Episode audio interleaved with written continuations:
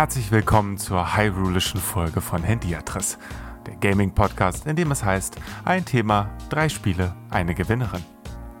Heute durchstreifen wir mit unserer Gästin die Gerudo-Wüste, den Kokiri-Wald und die Stadt der Gorons in der Welt von The Legend of Zelda.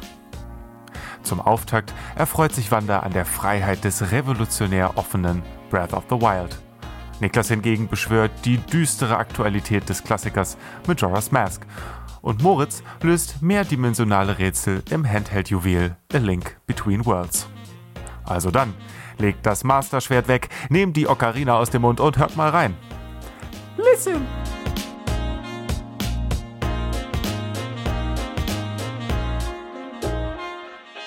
Hallo und herzlich willkommen zu unserer heutigen thematischen Folge. Ähm, vielen Dank, Sepp, für dein tolles Intro. Mhm. Ähm, diesmal muss ich das selber nicht übernehmen. Aber ich meine, wenn das jemand einschätzen kann, ob das toll war, äh, dann wohl du, oder? Wanda? Ah, Master of. Intros.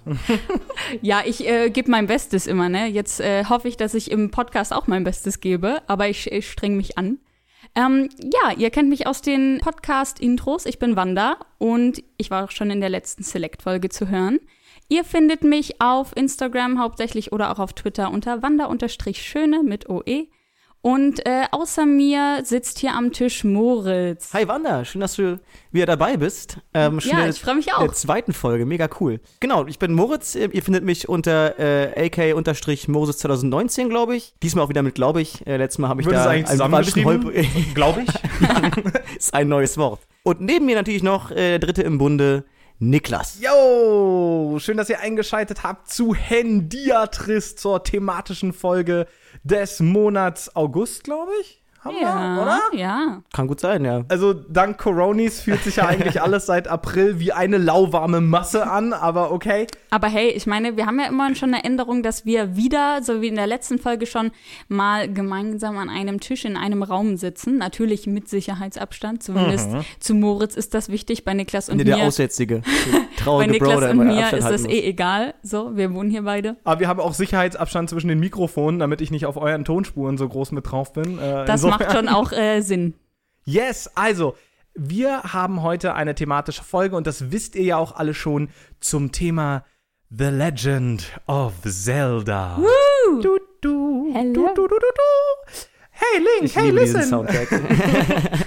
Das, das Ding überlassen wir Niklas. Dein Listen hat mich gerade total daran, daran erinnert, dass wir auf der N64 mal probiert haben, äh, Ocarina of Time zu spielen und dieses Kackviech halt wirklich gefühlt noch öfter als Och er in der nein. 3DS-Version kam. Die arme Navi. Ja. Aber Bisschen. dazu kommen wir erst gleich. Denn Ja. erstmal gibt es jetzt noch ein paar hotte Hendiatris-Infos. Uh.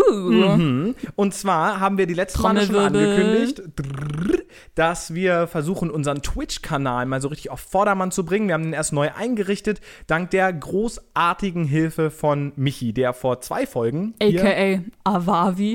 besser bekannt Aber als. Avavi. Der Tetris-Mann. Genau, wenn ich Select mitzähle, Ja. war er in der vorletzten Folge als Gast da und hat ganz fantastisch Tetris vorgestellt und äh, ist ganz knapp am Sieg vorbeigeschrammt, wenn ich mich recht erinnere.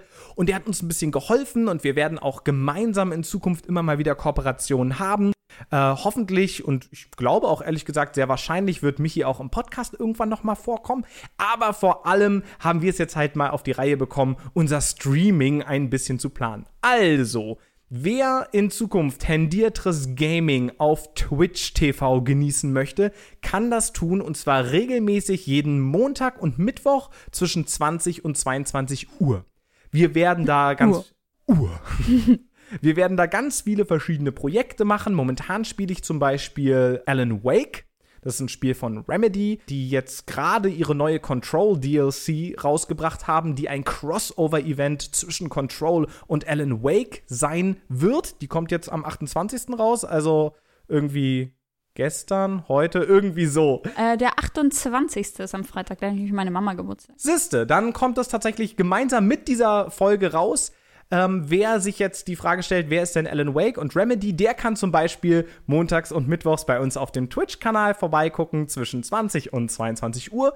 Außerdem werden Moritz und ich demnächst auf freundliche Nachfrage einer Hörerin ähm, Signs of the Sojourner zusammen streamen, worüber wir in der letzten Select-Folge gesprochen haben. Und werden neben ja, ein bisschen Analysen über das Spiel selbst und lustigen Gequatsche versuchen, ein paar linguistische Einordnungen vorzunehmen. Ich werde es versuchen auf jeden Fall. Ähm, oder wir werden es versuchen. Ich habe total Lust drauf, mit dir das zu spielen. Ich war ja, glaube ich, im Podcast auch schon sehr angetan ähm, von der Spielidee. Zu Recht. Zu Recht. Genau, ja, das wird stattfinden am 21. und am 28. September, also an zwei Montagen hintereinander im späten September. Und ja, was wir ansonsten noch so Lustiges mit dem Kanal vorhaben, werdet ihr dann sehen mit der Zeit. Schaltet doch einfach mal ein, es wird lustig. Und natürlich werden wir den Kanal auch häufiger mal nutzen, um die Spiele, die wir vorstellen oder vorstellen werden in den Folgen, euch schon mal so ein bisschen näher zu bringen. Also wer mit den Spielen nichts anfangen kann und das kennenlernen möchte, kann das jetzt mit uns gemeinsam auf Twitch tun. Twitch.tv slash hendiatrispot. Ja, nice. gut. Genau, das da reicht doch erstmal zum Anfang, ein, oder? Da, da schalte ich glatt mal ein. Habe ich ja äh, auch die letzten Male schon gemacht, hauptsächlich für technischen Support, aber. Ja, aber davon jetzt erstmal genug. Heute geht es nicht um Twitch, heute geht es um Zelda.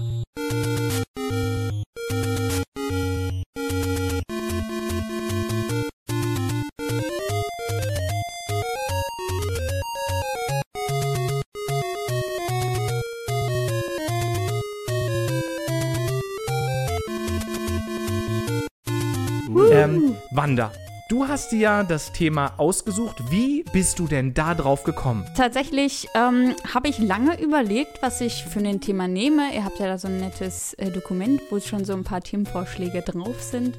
Ähm, darunter stand Zelda jetzt nicht mit dabei. Und ich meine, ich habe natürlich schon verschiedene Spiele auch jetzt in meiner Spiellaufbahn gespielt. Und dann habe ich überlegt, okay, welches der Spiele könnte ich denn gut irgendwie in den Podcast einbauen? Dann ist natürlich auch der Fall gewesen, dass natürlich einige der Spiele auch schon mal im Podcast äh, vorgestellt wurden. Und dann dachte Hoffentlich ich. dann zu deiner Zufriedenheit. Bestimmt. Naja. Ganz, ganz sicher. Äh, und wenn, dann habe ich da bestimmt auch, äh, wenn dann danach irgendwie. Eine wütende Mail geschrieben. Seine Freitag! Und dann habe ich überlegt, okay, ihr habt ja schon auch häufiger am Podcast mal von mir gehört, wenn es so um verschiedene Spiele ging. Und das war hauptsächlich Zelda, Zelda. Breath of the Wild. So, und. ah, das ist ein Spiel, das Wanda immer spielt. Und ähm, genau, da gab es natürlich dann auch schon verschiedene Assoziationen. Ah, Wanda, die kocht immer vor allem in dem Spiel. Und, und dann war ich so. Und dann habe ich überlegt, wie kann ich denn das Spiel am besten einbringen, unter welchem Thema? Und hatte erst überlegt, so, okay, Abenteuer passt vielleicht auch ganz gut. Und dann habe ich auch so ein bisschen mit Niklas darüber gesprochen. Und dann ähm, haben wir so ein bisschen überlegt und so, warum machen wir nicht eigentlich einen Legend of Zelda Feature? Und äh, jeder bringt sein eigenes Zelda-Spiel mit. Auch, also ich meine, Gibt ja eine genug. Also, ja, und äh, natürlich hatte auch irgendwie jede von uns ein Spiel vor Augen und äh, das war auch für jeden von uns auch ein anderes Spiel. Daher hat das auch ganz gut funktioniert und dann haben wir gesagt, okay, dann machen wir doch einen Legend of Zelda Thema und ja, und dann war natürlich bei mir auch klar, welches äh, Spiel ich dabei nehme. Jetzt hätte auch So. keiner streitig machen können. Nee, also da wäre wär ich sonst äh, nicht in den Podcast gekommen, ja. Also wenn ich, aber ich glaube, das äh, wäre auch, hätte das nicht zur Debatte gestanden.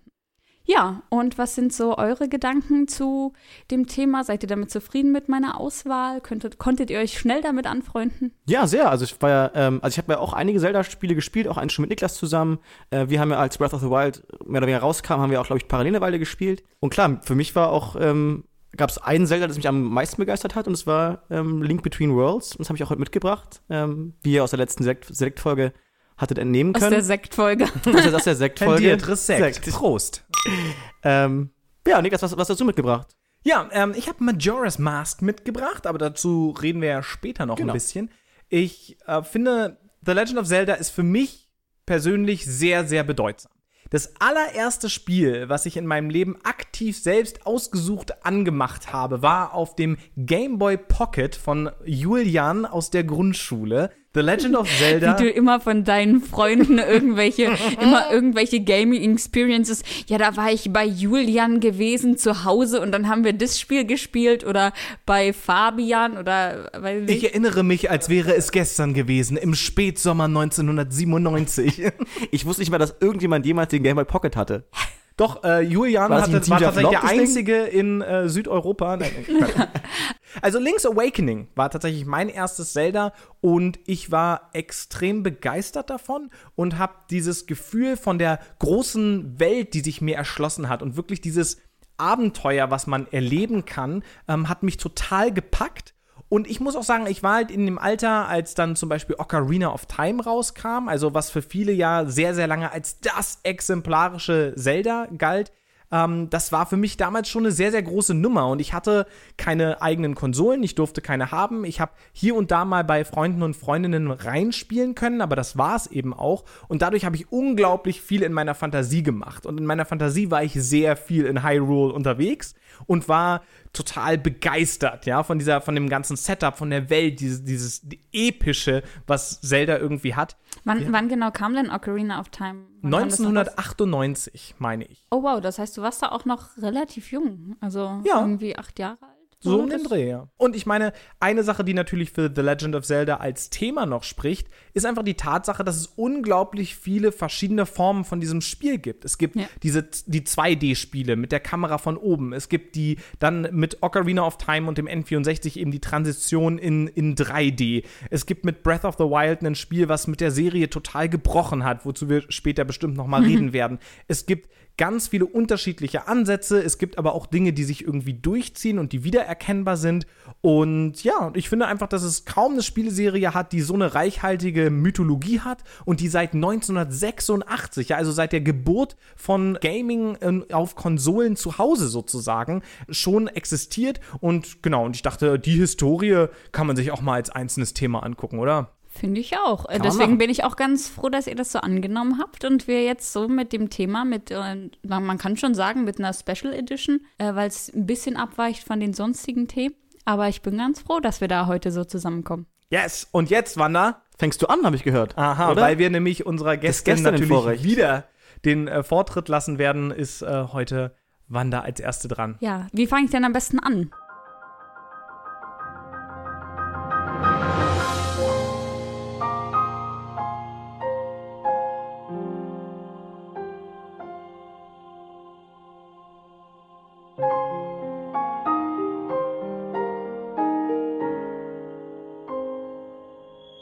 Ist eine gute Frage. Das ist so ein umfassendes Spiel, so ein wunderbares Spiel, dass es, finde ich, auch schwierig ist, genau zu sagen, so was jetzt auch der Grund für mich jetzt war, dieses Spiel mitzubringen. Ich meine, gut, das war, habe ich ja erklärt, warum. Aber ja, ich würde sagen, Breath of the Wild ist das Spiel, was ich tatsächlich auch am meisten gespielt habe. Es ist ähm, mein erstes Zelda gewesen, was ich so richtig gespielt habe. Ich habe ja schon in der letzten Folge erzählt, dass ich relativ spät erst angefangen habe, so richtig irgendwie zu gamen. Ich habe davor einmal den Nintendo 3DS XL und hatte dann, Niklas hatte da schon ganz viele Spiele und habe da einmal bei Majora's Mask reingespielt. Hm, Ähm, gute Wahl. Und Tolles Spiel. und ich muss sagen, dass ich damit irgendwie, da ich war ja komplett new to gaming quasi und ich bin damit irgendwie nicht so ganz zurechtgekommen. Ich glaube, dass ich war auch noch ein bisschen unsicher, was ich, was, was mache ich denn da jetzt in der Welt und äh, und für mich kam Breath of the Wild super gelegen, dass es einfach ein, ein Spiel war, wo es jetzt nicht so richtig Regeln und Vorschriften gab, wie ich jetzt zu spielen habe, wie ich irgendwas zu machen habe, sondern das ist, ist, ein, ist ein Open-World-Game und ich kann einfach machen, worauf ich Lust habe. Es gibt eine absolut wunderschöne große Welt, die man so richtig abenteuerlich so exploren, was sagt man? Erkunden. Ähm, erkunden, die man, äh, die man so erkunden kann. Und ich hatte super viel Spaß und habe vor allem am Anfang damit super viel Zeit verbracht und ähm, habe das dann zwischendurch immer mal wieder ein bisschen schleifen lassen. Dann habe ich immer, immer wieder so Phasen gehabt, wo ich es mehr gespielt habe und ähm, habe da einfach sehr viel äh, auch Energie reingesteckt, auch, auch äh, zeitlich und Ähm, ja, habe auch. Sag bitte, du hast nachgeguckt, wie lange, wie viele Stunden das waren. Das ist leider das Problem. Ich ärgere mich da bis heute drüber. Und zwar hatte ich nicht von Anfang an mir einen Nintendo-Account gemacht. Und das heißt, der hat es, die Switch war vorher nur über Niklas angemeldet und über Niklas Account. Und ich hatte zwar meinen eigenen Icon oder wie sagt man? Einen eigenen Account auf der Switch. Ja, aber Früher ich hatte halt noch Profil. Genau, aber Stimmt, die Mies gab aber noch. ich hatte auf jeden Fall keinen Nintendo-Account, ähm, damit er auch online sagt, wie, viel, wie lange du jetzt ein Spiel gespielt hast. Und ich habe nachgeguckt. Ich habe jetzt gerade, steht bei mir, dass ich nur irgendwie knappe 200 Stunden Zelda gespielt Also fast nur. Nur, nur. also. Aber ich muss davor, habe ich bestimmt, Niklas, hilf mir. Nochmal 200 ungefähr? Ja, wenn nicht sogar mehr. Also ich, also ich habe reingeguckt, wie viele Stunden ich in Animal Crossing habe bisher. Das sind irgendwie 445 Stunden. Was? Ähm, ja, ist ein bisschen. Na, wenn Wanda spielt, dann spielt sie halt auch. ja, und ich habe und äh, Also auch beide Spiele, wo man es einfach auch sich aufhalten kann, Ja. mehr oder weniger, ne? Also und Ja. ja, und ich habe, ähm, ich meine, wir haben dann auch die DLC gekauft, Niklas und ich, wir haben dann auch ähm, einige der Amiibos gekauft. Also es ist alle Amiibos. Man kann in dem Spiel super viel einbeziehen, ähm, man, indem man zum Beispiel die Amiibos ja einfach so auf den Controller oder auf die äh, Konsole hält und dann bekommt man irgendwie fancy Kisten mit Waffen und äh, weiß ich nicht, Pilzen, Fische, Fleisch, was auch Kommt man immer. ja je diesen kleinen Fuchs oder diesen kleinen Wolf oder sowas, diesen kleinen leuchtenden Wolf mit äh, für einen Tag mitnehmen oder so? Ja. Das ich bei- ich. Genau, mit dem, mit dem Wolf äh, Link, das geht aber nur einmal am Tag. Du kannst das also nicht, wenn der wieder weg ist, dann ist er halt. Was kann der? Na, der kämpft auch für dich. Der kämpft Das stimmt, mit das Okay, das stimmt. wollte ich ja. Der hat drei Herzen und, Und das ist eine miese Kampfmaschine. ja, aber wenn der halt dann tot ist leider, dann ist der auch leider tot Oh. und kommt, Äh, kommt erst am nächsten Tag zurück. aber ich wollte gerade sagen, am nächsten Tag kommt er wieder. So, man merkt ja, also deine, die Begeisterung, äh, das Begeisterungslevel für Breath of the Wild ist auf jeden Fall weit hoch, hier ganz im, im, im ganzen Raum, aber natürlich speziell bei dir, Wanda. Lass uns noch mal einen Schritt zurückgehen. Was macht man eigentlich in Breath of the Wild? Ja, das ist natürlich erstmal eine, eine gute Frage. Für Leute, die es jetzt vielleicht nicht kennen, macht das natürlich Sinn. Für mich ist es so selbstverständlich, dieses äh, Spiel. Ich habe da meine mehrere hundert Stunden drin und bin natürlich absolut drin in allem. Also ja, du fängst in dem Spiel an und man erwacht aus einem hundertjährigen Schlaf und Ganon hat die Welt, äh, sagt man Ganon oder Ganondorf? Aber nee, in dem, in dem Zelda heißt es Ganon Ganon. einfach Ja. nur. Genau, aber ich kenne auch, dass der ein, ich weiß einen Ganondorf. anderen. Also, äh, wenn ich da ganz kurz äh, Ja. reingrätschen Oh. darf. Oh, also, danke. Ich sollte vielleicht noch dazu sagen, das habe ich vorhin nicht so richtig betont. Ich würde sagen, ich bin wahrscheinlich schon sowas wie ein kleiner Zelda-Experte. Ich habe jedes Spiel der Main Series gespielt. Ich habe noch nicht alle durchgespielt, aber befinde mich da gerade auf einer Reise. Dazu erzähle ich später noch was. Und ich habe auch so Sachen wie Hyrule Historia durchgelesen und studiert. also ich habe mich sehr viel mit Zelda und der Welt und Hyrule auseinandergesetzt. Ähm, Ganondorf bezeichnet die menschliche Version des ehemaligen Diebes Ganon. Also in, in der Form, in der er eher menschlich aussieht, wird er Ganondorf genannt. Und in seiner dämonischen Form, wie er unter anderem in Breath of the Wild eben vorkommt, wird er nur Ganon genannt. Ah, okay, danke schön dafür. Da habe ich natürlich auch nicht äh, die Expertise wie du. Ähm, aber da ist es natürlich Ja, weißt du warum? Weil ich Hyrule Historia gelesen habe, während du die ganze Zeit Breath of the Wild gespielt hast. Das, das stimmt. Niklas hat das Spiel noch gar nicht gespielt, aber er hat schon so viel, also doch, er hat ein bisschen bei mir mitgespielt und äh, super viel durch Osmosis mitbekommen, würde ich mal sagen. Und äh, mir auch bei dem einen oder anderen Rätsel geholfen.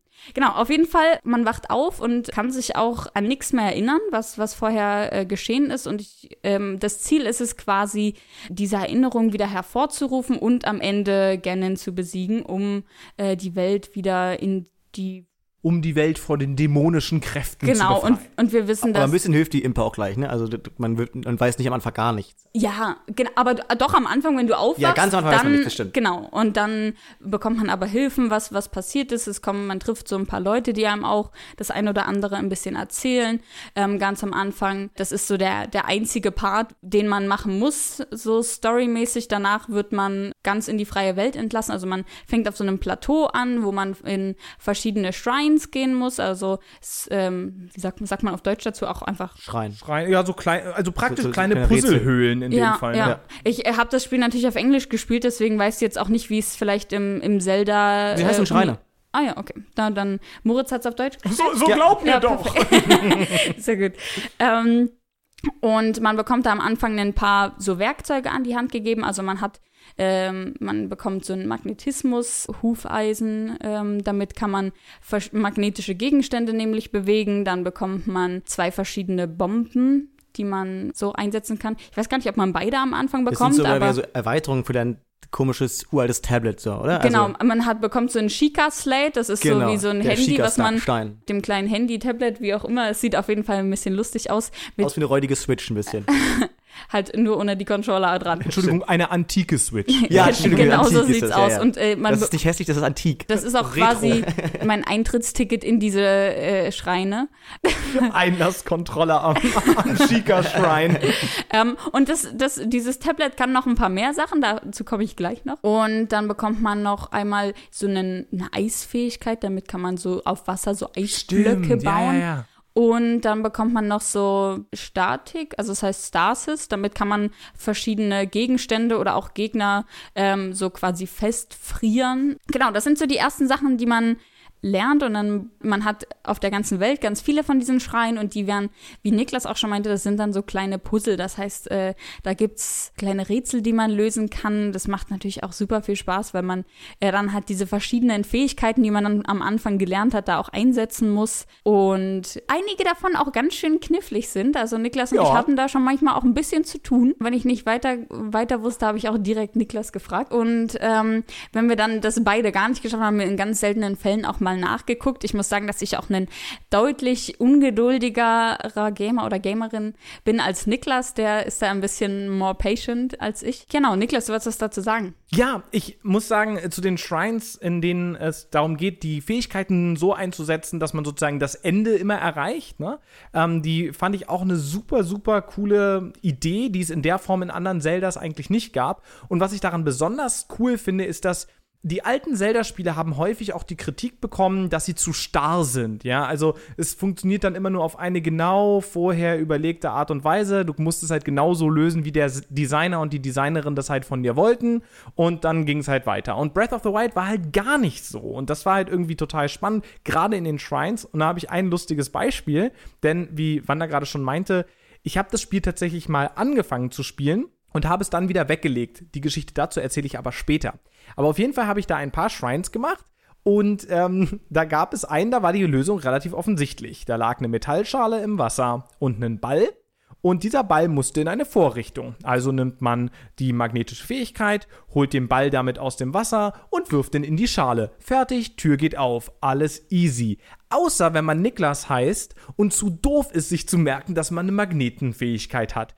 Also habe ich, weil ich keine Ahnung hatte, was ich sonst machen soll, habe ich diesen Ball mit Hilfe der Eissäulen aus dem Wasser geholt, habe die Eissäulen so platziert, dass ich mit dem Ball zurück auf den Boden springen konnte, hatte den Ball damit aus dem Wasser geholt und habe den dann auf einer der viereckigen Bomben so platziert, dass der beim in die Luft sprengen der Bombe in einem hohen Bogen in die Schale reingefallen ist. Und das Tolle ist, es hat geklappt. Es war eine total bescheuerte Lösung, völlig idiotisch, aber es hat geklappt. Und das ist irgendwie das Coole an Breath of the Wild. Also ich erinnere mich auch an einige äh, Sch Schreine, die ich durchglitscht habe. Auf jeden Fall, also, wenn man halt weiß, dann ist immer noch richtig weg, äh, äh, wegpixelt irgendwas und dann kommt es irgendwie trotzdem durch irgendeine kleine Rille durch und dann weißt du einfach, das war nicht so vorgesehen, aber who gives a fuck, ich hab's geschafft.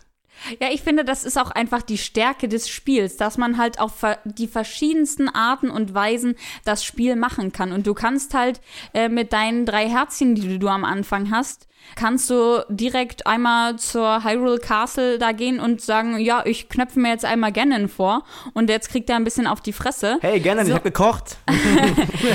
Und ein Besen dabei.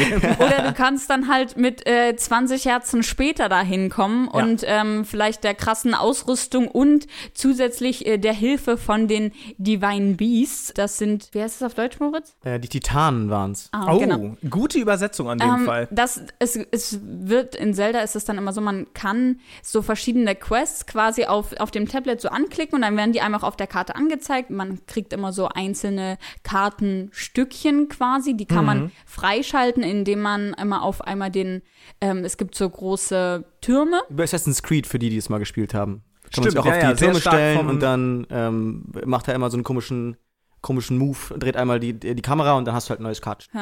Du musst halt jetzt mit deinem Tablet da hingehen und musst das Tablet wieder auf die Vorrichtung halten und dann ist er so, gut, jetzt haben wir hier die Map einmal runtergeladen und dann hast du für den Teil die Map und kannst dir dann auch angucken, wo du auch schon gewesen bist.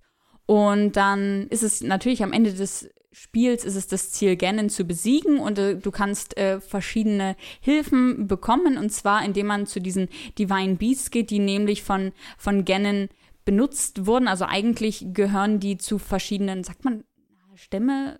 So Oder- Völker Ja, doch, ich, es, ne? genau, es gibt verschiedene Also es gibt- Völker. Genau, es- und die hatten da halt ihre Divine Beasts und die hat dann Ganon vor diesen 100 Jahren zerstört und auf seine Seite quasi gezogen und das Ziel ist es halt, Korrumpiert. äh, ist es, die wieder quasi auf die Seite der einzelnen Völker zu bringen. Also und, zum Beispiel die Gorons oder die Rutos, so heißen die, ne? Äh, genau.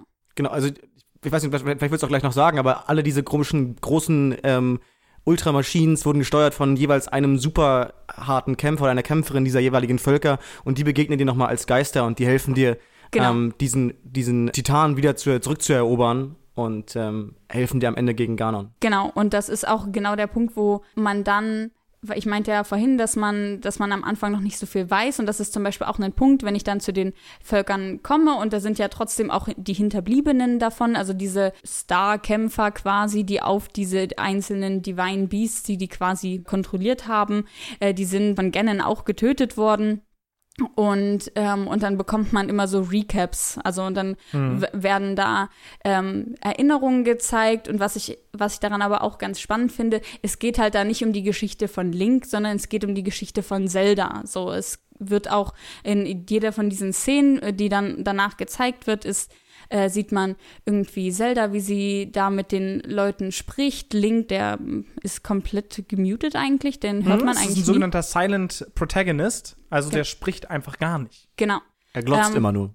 Genau, tatsächlich. Äh, und das heißt, ähm, auch man kann durch Impa, wie, wie Moritz auch schon am Anfang meinte, kann man auch während des Spiels, wenn man an verschiedenen Punkten sich auf, äh, auf der Karte befindet, ähm, bekommt man auch so Erinnerungen zurück.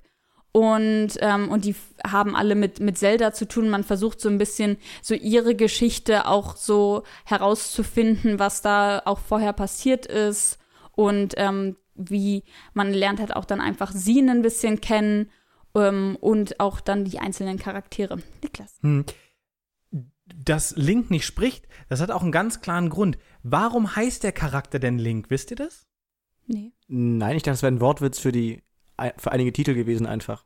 Der Wortwitz ist, dass Link ja übersetzt einfach quasi Verbindung, Verbindung heißt. heißt, genau. Und es geht nur darum, dass dieser Charakter ein Ah. leeres Blatt Papier ist, was der Spieler oder die Spielerin beschreiben kann. Es ist einfach nur die Verbindung von Hm. dir in die Spielwelt. Und damit als, ist er als Charakter eben nicht sonderlich ähm, definiert.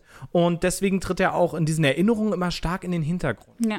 Also er ist so, ist dabei, aber er trägt halt absolut keine tragende Rolle oder trifft Entscheidungen oder ähnliches so und im Spiel wird er halt von dem Spieler oder der Spielerin, die dann das Spiel spielt. Das heißt, ähm, jeder füllt Link einfach anders. Genau, und das ist ja auch das Coole, was wir auch schon jetzt mehrfach gesagt haben an dem Spiel, dass halt man das so machen kann, wie man möchte. Man kann dann auch entscheiden, wo gehe ich denn zum Beispiel zuerst hin. Ich war Mhm. zum Beispiel zuerst bei, bei Mifa, also das sind die, das ist dieses Wasservolk. Die Zoras, wie heißen die auf, auf Deutsch? Einfach die Moritz? Zoras. Ah, ja. Also ich habe das Also, zumindest mal so ah, vorgelesen. jetzt- Vielleicht es auch Zoras und ich, also das, das Spiel spricht ja nicht mit mir, das heißt, es gibt ja nur Ja. Textfelder. Also lese ich halt im Deutschen dann auch mit dem deutschen phonetischen System einfach. Das Einzige, was man hört, wenn das Spiel mit dir spricht, ist, äh, ist äh, Zelda. Die Erinnerungen, genau, die werden vertont. Genau, in und den auch die, das stimmt. die Genau. Titanen sprechen auch.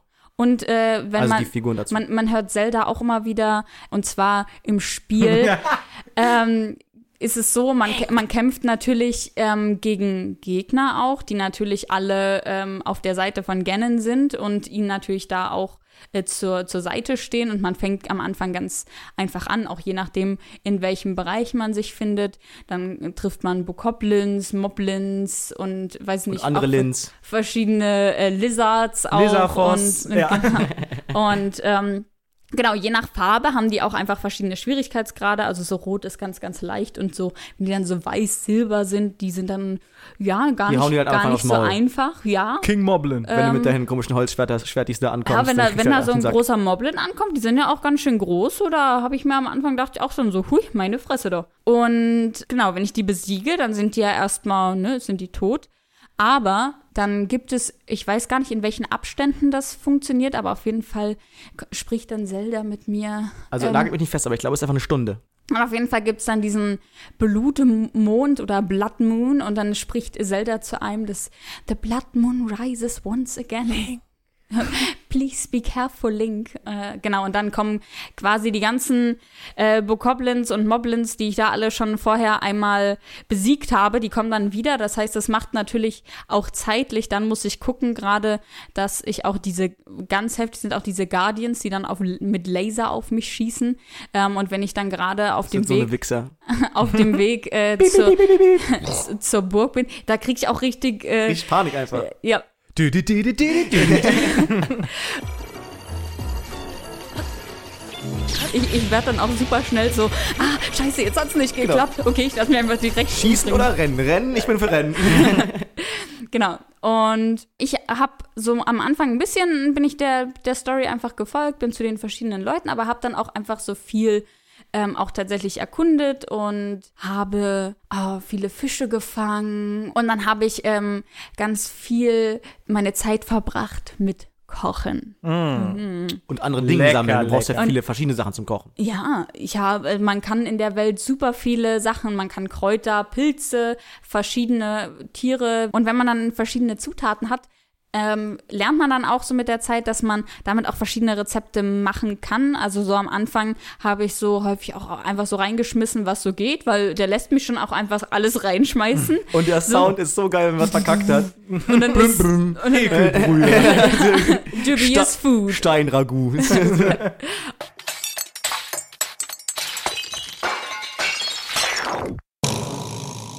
Und dann habe ich auch so, ah ja, das hilft zum Beispiel dann gegen Hitze, das hilft gegen Feuer, das macht mich schneller, damit habe ich einfach mehr Fähigkeit. Genau, und das war für mich super toll. Ich hatte super viel Spaß dabei. Und irgendwann habe ich rausgefunden, das wäre für mich auch ein Highlight gewesen. Man hat eine Kamerafunktion, mit der kann man auch dann verschiedene Tiere, Gegner und Pflanzen und so weiter alles fotografieren. Und dann habe ich tatsächlich irgendwo in meinem, auf meinem Shika-Slate da auch noch eine Ansammlung, wo die alle dann drauf sind, wenn ich das fotografiert habe. Und das habe ich erst super spät gesehen, dass ich das habe und war super traurig. Und dann habe ich Ach so, so eine Enzyklopädie, also quasi Genau. wie so ein Pokédex, Genau, ja? und dann siehst du, ähm, du siehst dann auch in dem, wenn du das Foto machst, dann wird dir auch direkt angezeigt, ah, hast du es schon fotografiert oder nicht? Und dann wird es dann, möchtest du das dann hinzufügen zu deiner äh, Enzyklopädie? Und dann sagst du auf jeden Fall. Und daran hatte ich auch super viel Spaß. Äh, Ein und hab, Goblin-Dex. Hab dann auch dann erst wieder jetzt gesehen, oh, letztens, oh, ich habe das noch nicht so weit aufgefüllt. Und ich habe jetzt natürlich das äh, Spiel noch mal in die Hand genommen, so kurz vorm Podcast. Und ähm, habe dann direkt das auch noch mal weiter aufgefüllt. Ähm, aber erzählt mal mir ein bisschen was von euren Experiences mit dem Spiel. Ihr habt es beide auch gespielt. Ähm, Moritz vielleicht einfach. Ja, vielleicht auch in aller Kürze. Ich würde vielleicht ganz kurz erzählen, wie ich das Spiel angefangen habe.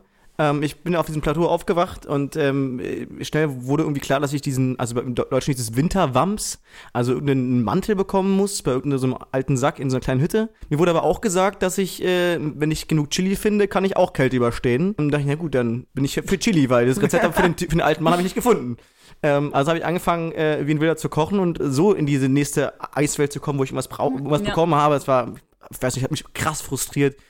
Und es war das einzige und äh, einzige Mal, dass ich in dem Spiel was nachgeguckt habe, war, wie ich diesen gottverdammten Winterwams bekomme. Ähm, und bin danach eigentlich direkt durchgestartet, bin direkt zu dem, äh, zu einem der Türme gegangen, die äh, von diesen antiken Bibip-Maschinen da bewacht wurden. Und ich dachte, doch, das muss doch gehen. Natürlich geht es. Wenn ich, wenn ich nur genug Shit koche und äh, genug Schleich-Action schiebe, dann komme ich da schon drauf. Äh, glaube ich, sieben Stunden später war ich dann auch drauf. ähm, und das war wirklich das Erste. Ich, ich hatte nicht gepeilt, dass ich eigentlich auch in, in, in so leichtere Gebiete gehen, gehen kann. Und das bestätigt so ein bisschen, was Wanda erzählt hat, dass ich kann das Spiel spielen, wie ich Bock habe. Und wenn ich, wenn ich äh, die Muße habe, ähm, gegen diese Bibip-Maschinen zu kämpfen, dann ist es halt mein fucking Problem. Und es ist theoretisch sogar, es ist halt möglich. Klar, als Game Design technisch nicht unbedingt vorgesehen, aber das konnte mich nicht aufhalten. Doch. Doch, es ist Oder Game ist- Design technisch vorgesehen und das ist für mich irgendwie so die Essenz von Breath of the Wild. Also, Wanda, du hast jetzt ganz viele Sachen erzählt dazu und es mag vielleicht auch so ein bisschen additiv gewirkt haben, aber die Tatsache ist, das Besondere an dem Spiel ist eben diese große Bandbreite. Deswegen finde ich auch gut, dass du die aufgemacht hast, wobei ich gleich auf jeden Fall noch mal hören möchte, was so deine Highlights auf jeden Fall waren. Genau, aber Nintendo hat das Ganze tatsächlich kein Open World Adventure genannt, sondern Open Air Adventure. Also versucht sich von diesem Genre ein bisschen zu distanzieren und zu sagen, wir haben andere Design Goals. Unsere Idee ist, du läufst in dieser Welt rum und du weißt, wenn du auf deinem Quest bist, weißt du nach einer halben Stunde eigentlich gar nicht mehr, was du am Anfang vorhattest, weil du 15 Mal abgelenkt wurdest von irgendwelchen komischen Steinformationen und dann findest du da irgendwelche Tiere, die du vorher noch nicht kanntest und dann ist da ein Händler, der dir was Neues So ein verkauft Typ mit hat. so einem kleinen, mit so einem Handels, äh, wie nennt man die, diese, diese großen Koffer, die sie vor, vor Bauch Ja, haben? ja, Bauchladen. Du- Ja, so ein Bauchladen, genau. Ich hab immer alle Pfeile weggekauft. Ja. Standardmäßig. Ganz genau. Und einfach die Tatsache, dass man sich in dieser Welt so verlaufen kann und sich darin so im besten Sinne verlieren kann, ist, glaube ich, die große Stärke. Und das war übrigens auch sozusagen die Anekdote zu meinem Bezug mit dem Spiel. Ich habe das sehr stark antizipiert, das Spiel. Wie gesagt, ich hatte vorher auch schon eine Beziehung zu Zelda, hatte aber tatsächlich nicht viele Titel durchgespielt, sondern eigentlich nur eben die, deren Plattform ich als Kind hatte. Ne? Also ich habe die Gameboy-Spiele gespielt und so weiter und so fort, dann später welche von den DS-Spielen. Aber die ganzen 3D-Titel hatte ich überhaupt noch nicht gespielt. Ähm, war aber trotzdem sehr aufgeregt, dass Breath of the Wild rauskam und habe dann mit einem sehr, sehr guten Kumpel, Grüße gehen raus an Frenjo, ähm, der kam vorbei mit seiner Switch, als ich auch noch gar keine hatte. Es war ganz aufregend und meinte, hat mir einen Controller in die Hand gedrückt, meinte, das ist absolut fantastisch, spiel einfach mal rein. Und wir haben halt die ersten paar Stunden zusammengespielt oder ich habe sie gespielt. Frenjo hat mir zugeguckt, war unglaublich belustigt davon, wenn ich Rätsel in Schreien komplett wirr und falsch gelöst habe, aber es trotzdem geklappt hat. Und ich war am Anfang noch etwas von der Steuerung auch überfordert. Man muss super viele Sachen irgendwie sich auch merken. Das stimmt. Und dann an einem bestimmten Punkt hatte mich das Spiel dermaßen, ich war dermaßen beeindruckt und habe gemerkt, nee, so will ich das gar nicht. Und habe in dem Moment beschlossen, dass ich alle Zelda-Spiele der gesamten Serie, der gesamten zumindest Hauptserie durchspielen möchte, bevor ich mich, mir dann zur Belohnung am Ende mit der Möglichkeit, das eben auch vor dem Hintergrund der gesamten Serie kontextualisieren zu können, Breath of the Wild zu gönnen. The The Wild. Und das ist tatsächlich äh, meine Story mit dem Spiel, dass es mich so stark beeindruckt hat, dass ich es nicht weitergespielt habe, sondern bis ins Jahr 1986 zurückgehend alle Titel gespielt habe. Und so muss man erstmal beeindruckt sein von einem Spiel. Ja, ich war auch super äh, beeindruckt. Und ich meine, ich hatte vorher noch kein anderes Zelda komplett gespielt und habe auch am Anfang natürlich ein bisschen gebraucht, mit den äh, Controls da zurechtzukommen, aber äh, hab, hab das gemeistert und habe tatsächlich nach meinen ganzen, weiß ich nicht, 400, 500 Stunden ähm, das Spiel immer noch nicht durchgespielt. so, jetzt könnte man ein bisschen sagen, okay, müsstest du das nicht langsam irgendwie können? Also erstens muss ich sagen, bin ich, glaube ich, nicht besonders gut im Combat in dem Spiel. Ich bin eher besser im so Pflanzen sammeln und so. aber das ist auch nicht, äh, nicht so schwierig. Aber ich tue mich da auch ein bisschen, bisschen schwer. Naja, aber am Ende Und- hattest du es schon drauf. Also ich habe eben gesehen, wie du einen von den bist. Beat-Monstern ähm, ins Auge geschossen hast, war nicht so schlecht. Ja, okay, ich kann, ich kann zielen ein bisschen mit einem Pfeil und Bogen. Aber auf jeden Fall Was Combat ist auf jeden Fall. Aber das ist im Nahkampf dann manchmal ein bisschen schwierig, wenn die dann direkt Ach. gegenüber von dir stehen. Und ich kann einfach raufhauen, viel mehr kann ich nicht. Aber ich habe überlegt, warum habe ich Was mich auch denkst noch. du, wie sonst so ein Schwert funktioniert? Ich habe also überlegt, überlegt, ob es noch eine Möglichkeit gab, in dem Spiel das Schwert zu benutzen. Ich habe halt auch einfach Tasten gekloppt. Ja, man kann schon so ein bisschen an den Gegner passend irgendwie anvisieren und. Stimmt, man dann- kann ja Ja, auch im stimmt. richtigen Moment ausweichen Genau. und dann, ja, ja, genau. Aber das, da habe ich mich zum Beispiel nicht so dolle Ich mit. habe Tasten gekloppt. Ich habe mich damit zum Beispiel nicht so dolle befasst, weil ich so war, ja, ich hol mir einfach, geh wohin und da kriege ich irgendwie die krasseren Waffen und äh, dann mache ich die mit, mit ein, zwei Schlägen einfach direkt bumm kaputt. Und äh, das hat äh, auch lange Zeit immer gut geklappt. Und bei den Leuten. und dann kam Ganon. und, und dann, dann kamen erstmal diese Lionels, die habe ich dann schon nicht mehr hingekriegt, weil die sind auch ein bisschen böse. Und jetzt habe ich kurz, bevor wir jetzt den Podcast aufgenommen haben, auch dachte ich jetzt, okay, ich habe noch mal mich ein bisschen reingespielt.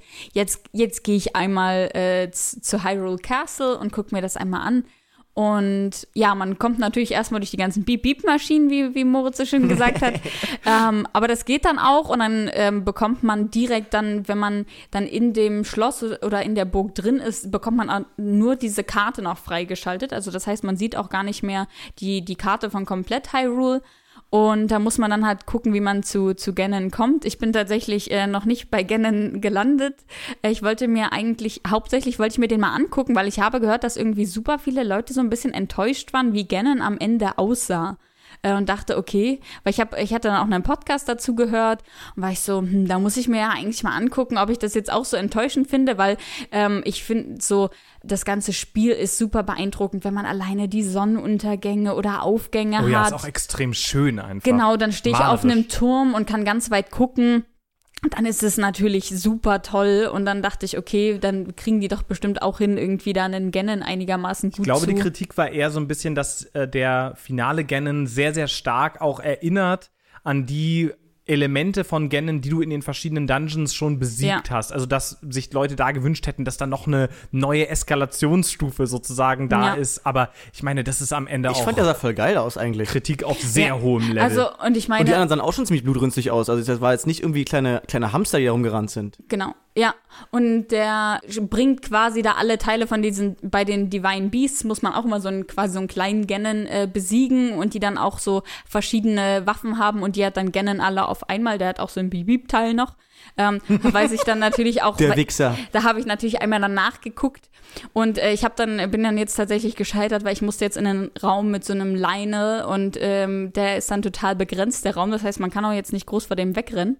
Äh, und dann habe ich jetzt erstmal ausgemacht, hatte jetzt auch keine, keine Zeit mehr so richtig dafür. Und habe überlegt, warum habe ich das eigentlich vorher noch nicht probiert? Und ich glaube, dass ich Zelda mit Absicht auch noch nicht fertig gespielt habe, damit ich auch einfach immer noch, ich möchte das Spiel irgendwie noch nicht abgeschlossen haben, weil ich Ja. habe das Gefühl, ich kann darin noch irgendwie ziemlich viel machen. Ich habe schon sehr viele Shrines auch gelöst und ich bin auch langsam so ein bisschen, wo sollen denn jetzt hier noch welche sein? Aber ich weiß, dass ich auch noch nicht alle gefunden habe. Ich habe dann irgendwann auch angefangen, die DLC zu machen.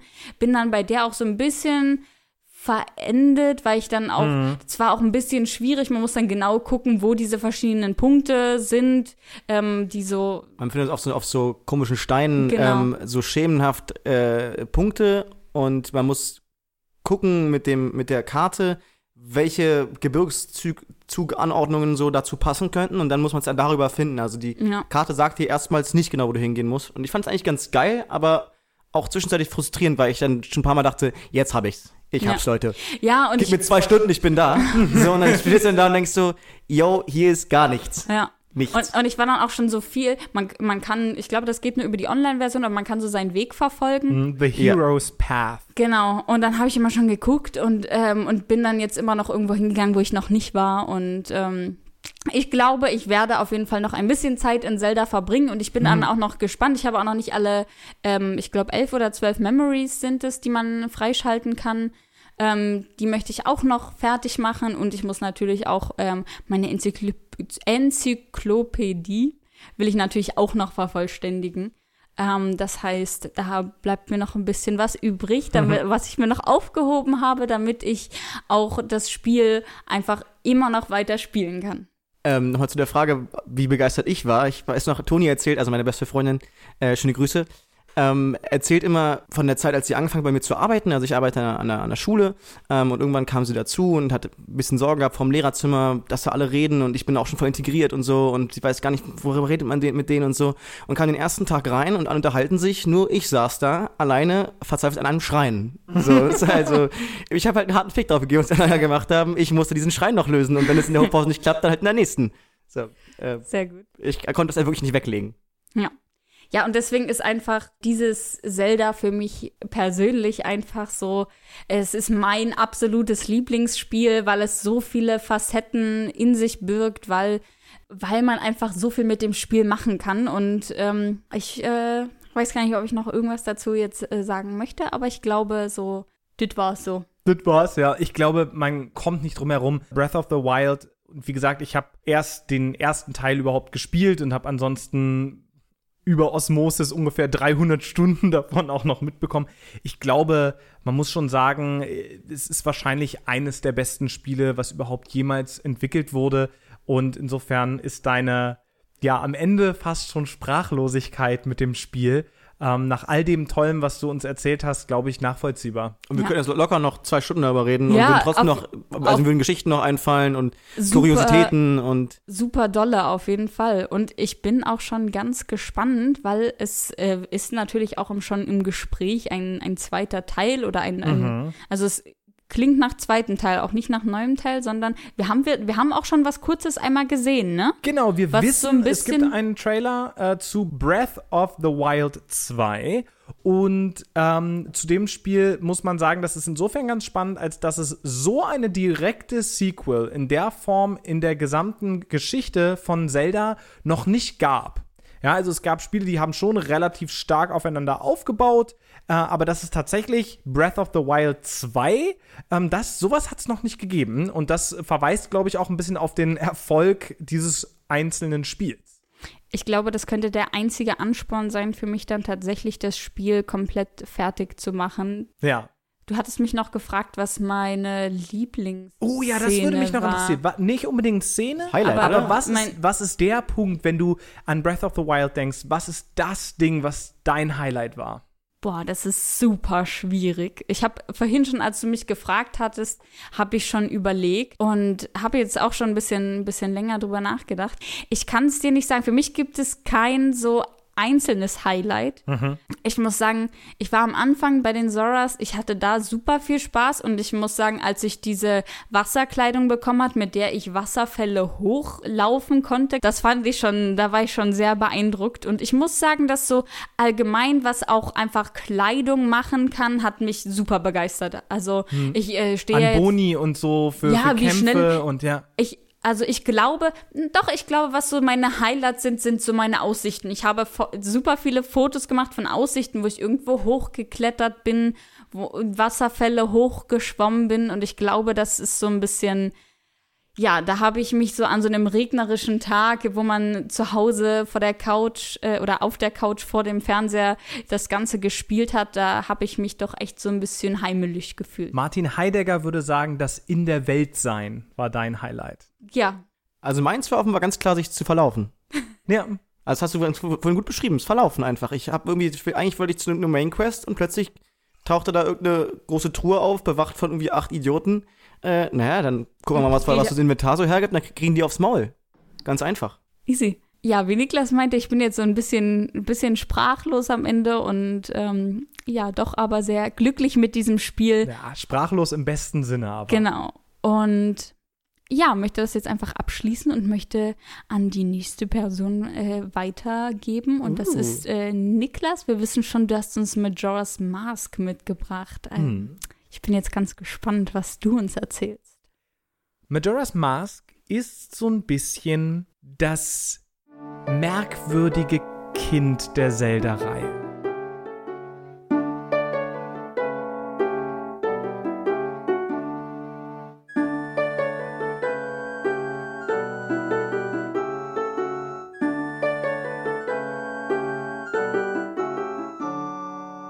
So ein bisschen der komische Cousin, mit dem irgendwie manche Leute super viel anfangen können, zum Beispiel ich, und andere Leute, die mit dem Rest der Familie gut klarkommen, eher so gar nicht. Aber gut, ich gehe mal einen Schritt zurück. Ich werde mir jetzt mal eine Scheibe abschneiden vom lieben Michi. Ne? An der Stelle nochmal Grüße raus. Aber Der hat. Aber sie. Der hat nämlich zum Tetris-Teil ein bisschen auch was zu der Spieleentwicklung erzählt und ich glaube, das war sehr hilfreich, um das kontextualisieren zu können und das ist gerade bei Majora's Mask super interessant. Denn 1998, Nintendo hat umgestellt auf 3D. Der letzte Zelda-Teil, der noch auf dem SNES rauskam, Mitte der 90er, ich glaube es war 95, war A Link to the Past. Das war ein Riesenerfolg, ein fantastisches Spiel, bis heute ein großer Favorit der gesamten Serie, auch für viele Leute. Ähm, der hat unglaublich schöne Pixelart gehabt und dann waren sie auf einmal vor der Aufgabe, das jetzt in den 3D-Raum umzusetzen. Und da denkt man jetzt vielleicht am Anfang, na gut, äh, die, die erste Variante davon ist wahrscheinlich ganz schön schwierig, kriegt man das hin? Wir haben auch tatsächlich für die damalige Zeit sehr lange an dem Spiel entwickelt und haben dann ja ein kleines Spielchen mit dem Namen Ocarina of Time ähm, auf den Markt gebracht und haben die unglaublich viele äh, Titel verkauft. Es war, es ist riesig gut angekommen. Für viele Leute bis heute ist es das exemplarische Spiel der Serie, Ocarina of Time.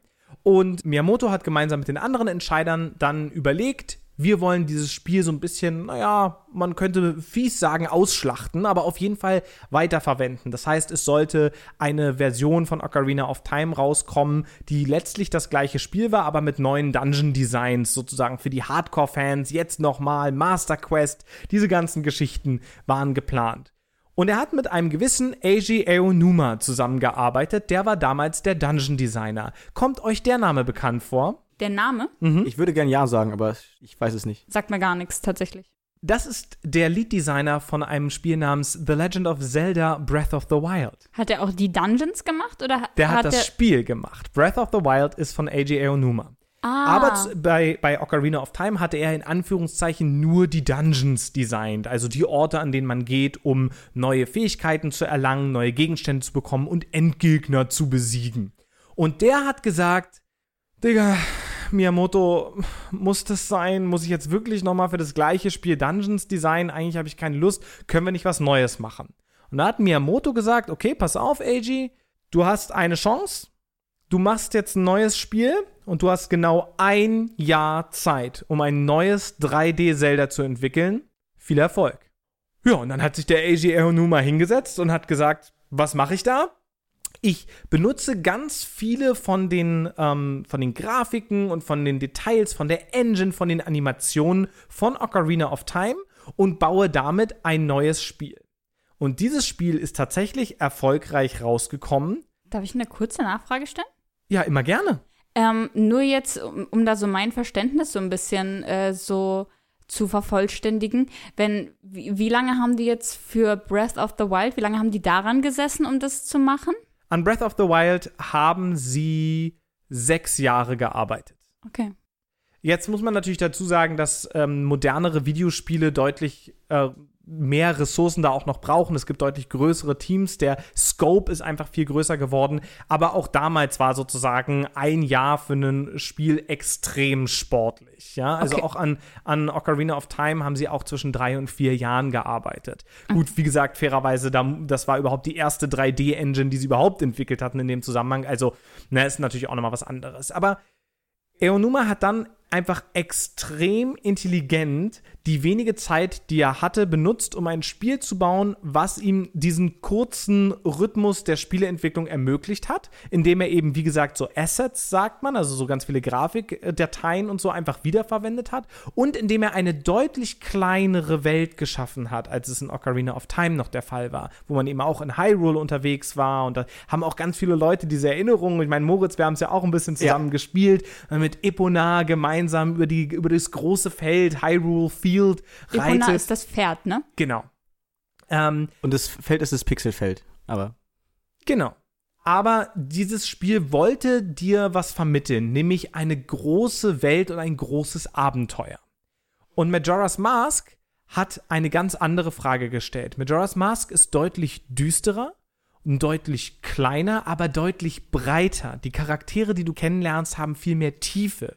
Die Gebiete, die du hast, haben viel mehr Zustände. Und wie wurde das erreicht? Majora's Mask ist Zelda trifft Groundhog Day. Also und täglich grüßt Ja. das Murmeltier mit das Bill passt ganz Murray. gut. Das heißt, die Welt wird durch eine schreckliche Katastrophe bedroht. Und zwar, das wird gleich ein zentrales Argument für mich, der Mond fällt auf die Erde. Er kommt jeden Tag näher und nach drei Tagen kracht der Mond in die Stadt Termina, in dem das Spiel hauptsächlich stattfindet, und verwüstet Termina alles. wegen Zeit. Mhm, ganz genau. So. Und das heißt, Majora's Mask hat direkt einen ganz, ganz, eine ganz, ganz andere Atmosphäre, viel weniger heroisch, eher so ein bisschen sinister, würde man auf Englisch sagen, düster. Und das hat mich sofort gepackt, muss ich sagen. Also einfach diese Devianz von dem Spiel und dieser Mut, was ganz anderes zu machen, ist das, was für mich Majora's Mask so toll gemacht hat. Und ich nehme es mal schon mal vorweg. Es ist das einzige Zelda-Spiel, was ich ge-100%ed habe. Also wo ich tatsächlich jedes Herzteil, jede Maske, und zu denen kommen wir auch noch gleich, jedes Item, jeden Sidequest, ich habe alles gemacht in diesem Spiel, weil ich von dieser Welt nicht genug kriegen konnte. Das ist ja gleich sozusagen eine Parallele, die man zwischen uns beiden sieht. Ähm, genau. In Majora's Mask, ganz am Anfang, ist Link auf Epona unterwegs. Übrigens Link als Kind, nicht in Ah, der Erwachsenenversion. ne? Genau. Und trifft auf das Skull Kid, ja, also das Totenkopfkind. Ich weiß nicht, wie es auf Deutsch tatsächlich heißt, aber das wäre das übersetzt. Und das hat eine Maske, die äh, nämlich Majora's Mask.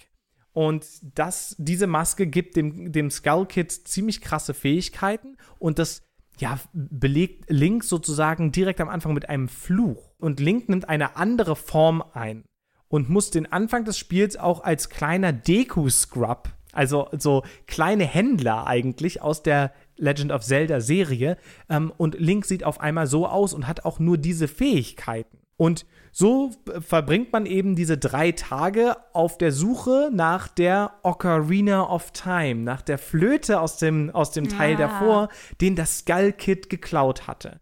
Und in einem großen Showdown auf dem äh, Uhrenturm in der Stadt bekommt man dann nun endlich diese Flöte wieder und kann den Tag zurücksetzen auf den Beginn dieser ganzen Events.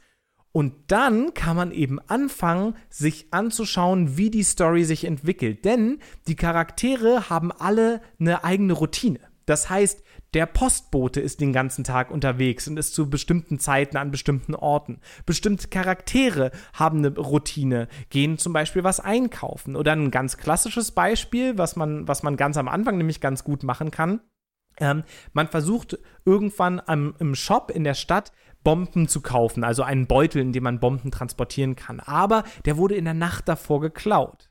Also kann man die Zeit zurücksetzen und kann der armen, armen älteren Frau, die in diesem Shop arbeitet, folgen und sieht dann, aha, guck mal, von da hinten kommt ein Räuber und versucht ihr den zu klauen. Und wenn man den aufhält, kann man am nächsten Tag eben den Bombenbeutel doch kaufen. Und das ist sozusagen die mechanische Hook bei Majora's Mask. Wanda, du hattest dazu, glaube ich, einen Kommentar. Ich hätte dazu noch eine Nachfrage. Yes. Ähm, und zwar, bevor ich in die Zeit zurückreisen kann, also Mhm. bevor ich diese Ocarina habe, das ist ja das einzige Instrument dafür, ne? Ja. Ähm, passiert es dann einmal, dass der Mond auf jeden Fall da reinkracht? Also erlebe ich das einmal mit als Uh. Link? Also ich hab's miterlebt. Ähm, Auch. Aber ich, es könnte auch sein, dass wenn man perfekt spielt, dass man sozusagen nicht miterlebt. Aber also, wenn es passiert, dann gehst du auf jeden Fall Game Over und gehst wieder an Tag 1 zurück. Okay, und das, man hat auch dann quasi den ganzen, also ich weiß ja nicht, was man so an Progress gemacht hat, hat man verloren. Ich weiß nur, was ich halt vorher gespielt habe, weiß ich natürlich, weil ich hab's halt schon einmal gespielt, oder? Wenn Oder du, ich glaube, wenn du alles darüber weißt, dann müsstest du eigentlich direkt auch durchrunnen können, ne? Dann ist halt fertig. Ähm, nee, nicht so ganz. Also, ähm, es gibt nämlich in Majora's Mask einige Items, die man beim Zurückreisen Stimmt, in, der- in der Zeit ja. verliert. Ne? Also zum Beispiel so Bomben oder Pfeile, äh, die sind dann einfach weg. Aber bestimmte wichtige Gegenstände verliert man nicht. Also zum Beispiel Masken und äh, Masken haben nämlich eine sehr große Bedeutung in dem Spiel. Aber auch Nee. bestimmte Items, die man in den Dungeons bekommen hat und so weiter und so fort, die behält man. das ganze Spiel dann über? Das gesamte Spiel dann über. Aha, Genau. okay. Und das heißt, man macht gleichzeitig mit dem Charakter Progress, dass man neue Dinge hat, mit denen man dann auch wiederum neue Gebiete erreichen kann und solche Sachen. Und man lernt eben dazu, wie die Welt funktioniert. Man hat dafür sogar ein kleines Tagebuch. Und das ist ziemlich cool auch. Es gibt so eine Gang von Kindern, die Bomber Gang. Ähm, und die laufen rum und machen sozusagen auch Notizen und geben einem manchmal Hinweise und die geben einem am Anfang eben so ein Notizbuch und sagen, hey, schreib da alles rein und dann kannst du versuchen, Events so zu ändern, dass Sachen einfach funktionieren, dass ein, ein Liebhaber und eine Liebhaberin ähm, sich doch treffen können, um das Ende der Welt gemeinsam zu erleben. Also es ist schon, wie gesagt, düsterer, dramatischer und, ähm, und gleichzeitig ernsthafter, will ich, glaube ich, am ehesten sagen. Und es ist nicht Haiti-Tai, ähm, Link läuft los und dann retten wir die Welt. Und es macht sich auch ganz stark über die Erwachsenen lustig. Und zwar auf eine Art und Weise, mit der ich sagen würde, Majora's Mask ist das Zelda für das Jahr 2020. Denn eine der Hauptfiguren ist der Bürgermeister. Und der Bürgermeister wird nun mit der Tatsache konfrontiert, dass der Mond, der übrigens auch eine riesige verzerrte Fratze hat, mittlerweile schon unglaublich nah an der Welt dran ist und jeden Tag kommt der Mond näher und wird riesiger, bis es klar wird, der ist, der stürzt in die Welt. Und der Bürgermeister steht aber vor der schwierigen Entscheidung, ob er jetzt diese Stadt evakuiert, Aber da sprechen ganz viele besorgte Bürger und besorgte Bürgerinnen dagegen, denn es soll eigentlich ein großes Festival stattfinden und sie wollen alle nicht auf das Festival verzichten. Statt also das Richtige zu tun und die Stadt zu evakuieren und die Leute in Sicherheit zu bringen, wird ewig und drei Tage darüber diskutiert, ob das denn okay ist und ob man das den Leuten überhaupt verbieten darf und so weiter und so fort. Und willkommen im Jahre 2020, wo die Leute keine verfickten Stoffmasken für Corona in der Lage sind, sich anzuziehen. Aber das ist meine Freiheit, ja? Also, Ja, die Masken, Maulkorb. ja, richtig. Kann dadurch ja gar nicht mehr atmen. Ja, also das äh, ist mir jetzt im Nachhinein in der, also in der Betrachtung von Majora's Mask nochmal aufgefallen, wie aktuell es ist, weil es letztlich um die Absurdität davon geht, wie Menschen in der Lage sind, große Gefahren zu ignorieren, weil sie mit ihrem mondänen Alltag aufeinander prallen. Und das finde ich einen sehr, sehr spannenden Punkt, den andere Zelda-Teile in der Tiefe und in der Schärfe definitiv nicht haben. Und wer kann uns retten? Wahrscheinlich in der echten Welt, so wie in Zelda auch Die Kinder. Ein Kind. Die Kinder. Ohne die Bombergang ginge gar nichts, weil die kümmern sich nämlich, während die Erwachsenen in komplett sinnlosen Argumentationen verstrickt sind, kümmern sich die Kinder darum, dass es weitergeht. Und das hat mich natürlich thematisch irgendwie auch sehr gegriffen. Also ich meine, ich arbeite bei einem Kinder- und Jugendverband, der davon überzeugt ist, dass Bildung und Selbstbestimmung bei Kindern und Jugendlichen super wichtig ist. Das hat mich natürlich sofort gekriegt. Plus die etwas düsteren Themen, Oh, es ist einfach, es fühlt sich als Welt viel, viel reichhaltiger an und gerade dadurch, dass es eben nicht in einer riesigen Welt stattfindet, sondern in einer kleinen, die aber interconnected ist, ja, also die miteinander verflochten ist auf vielfältige Art und Weise. Dadurch bekommen wir das Gefühl von einer tatsächlich stimmigen Welt. Und das war der Punkt, der mich an Majora's Mask so beeindruckt. Aber Nochmal, der Titel ist ja nicht äh, umsonst Majora's Mask. Es geht eben ganz viel um Masken. Und zwar auch auf eine ganz schön spookige Art und Weise. Die sehen auch spooky aus. Die sind sehr, sehr spooky aus. Ähm, man bekommt nämlich, nachdem man die Ocarina wiedergefunden hat, bekommt man die Hilfe von dem fahrenden Maskenhändler tatsächlich, der einem eine Melodie beibringt, mit der man aus seiner Form als Deku wieder herauskommt.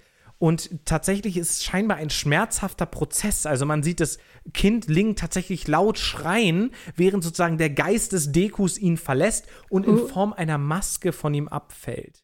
Und so findet man im Laufe des Spiels für die verschiedenen Zelda-Charaktere, Zelda-Völker, die es so gibt, findet man Leute, die gerade sterben und oder gerade gestorben sind und deren Essenz findet man in Masken wieder. Uh, Und creepy. diese, ja, das ist wirklich creepy. Und diese Masken kann sich Link aufsetzen, um beispielsweise die Form eines Goron anzunehmen. Und als Goron kommt er wieder an ganz andere Orte, weil er eine bestimmte Stärke hat, weil er Felsen kaputt machen kann, beispielsweise. Als Er kann auch so Sora- geil rollen, ne? man kann Sora werden. Als Sora kann man auf einmal unter Wasser ganz neue Gegenden erkunden. Und so wird diese eigentlich ganz kleine Welt wird viel größer, weil sie sich erst teilweise über diese neuen Fähigkeiten aufschlüsselt.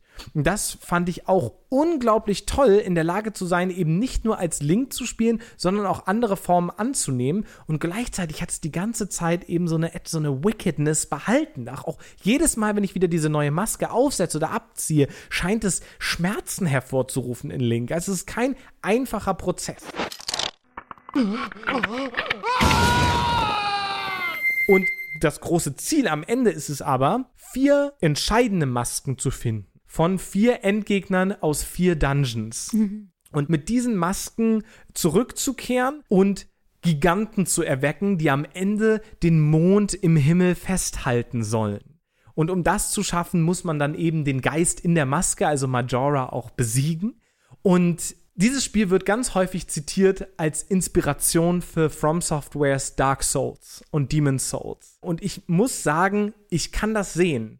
Ja, natürlich sind irgendwie bestimmte, also, also es natürlich nicht so schwierig jetzt wie Dark Souls beispielsweise, aber von der Stimmung und von dem Gefühl, da in einer tatsächlich stimmigen Welt unterwegs zu sein, ist es aus meiner Sicht als Zelda-Spiel absolut unübertroffen und mein persönlicher Favorit. Ja, nice. Ich, also ich mochte das auch sehr gerne, aber mir ist tatsächlich gar nicht so aufgefallen, welche Tiefe das hat. Also ich habe das vielleicht so ein bisschen so ein, zu sehr nebenher gespielt, ähm, was mich dazu verleitet, einfach mal das nochmal anzuzocken. Ähm, also ich fand es auch wirklich grandios, aber ich habe mir darüber nicht so tiefe Gedanken machen. Vielleicht ist es gerade 2020 für den nächsten Lockdown mal eine Nummer. Ja, ich muss sagen, ich habe, als ich es angefangen habe, zum ersten Mal habe ich es auch relativ schnell wieder weggelegt und habe So wie ich. genau, so wie du. und habe aber, als ich dann zum zweiten Mal angefangen habe, bin ich dann deutlich weitergekommen. Und ich glaube, man muss bei dem Spiel wirklich diesen diese ersten drei Tage erstmal überstehen und dann in diesen, in diesen Rhythmus reinkommen und anfangen zu verstehen, wie man die Welt manipulieren kann, um Charaktere zusammenzubringen, um Aufgaben zu lösen und so weiter und so fort. Wenn man da angekommen ist, dann wird es eben so richtig, richtig fantastisch. Ja, ich bin auch einmal sicher, ob ich, das, ob ich das fertig gespielt habe. Ich glaube nämlich gerade eigentlich nicht. Ich glaube, ich habe wirklich auch nur angefangen, habe ein paar Sachen gemacht, aber nicht zu Ende. Und ich muss auch Du sagen, einiges erklären. während viele Spiele in der Serie The Legend of Zelda, ähm, vor allem natürlich die späteren, einfach sind auf eine Art und Weise, die manchmal langweilig fast werden kann. Ja, also wo du dann das Dungeon wirklich eigentlich nur in einer geraden Schnur abläufst, zum Beispiel Wind Waker, was sicherlich auch viele tolle Qualitäten hat, aber in der es keine wirklich große Herausforderung ist. Aber auch in den Dungeons hast du eben nur drei Tage Zeit, also drei Stunden, also maximal drei Stunden. Du kannst nämlich Zeit auch verlangsamen und verschnellern mit bestimmten Melodien, die Ja, du ja. später lernst für die Ocarina und so weiter und so fort. Also ihr seht, es sind alles ganz viele kleine Rädchen, die sehr, sehr intelligent ineinander greifen. Aber das heißt, du hast wirklich eine Maximalzeit, in der du das Dungeon schaffen musst. Und dann bist du da unter Umständen drin und weißt, ich habe jetzt tatsächlich nur noch 10 Minuten Zeit, um das Dungeon zu schaffen. Und ich finde einfach den letzten Schlüssel gerade nicht. Und die waren auf jeden Fall für mich auf eine Art und Weise designt, dass ich sie beim ersten Mal eben nicht einfach mal so nebenher geschafft habe, sondern dass ich wirklich dachte, shit, warum habe ich das erst nach der Hälfte des ersten Tages hier angefangen? Ich hätte noch mal resetten sollen.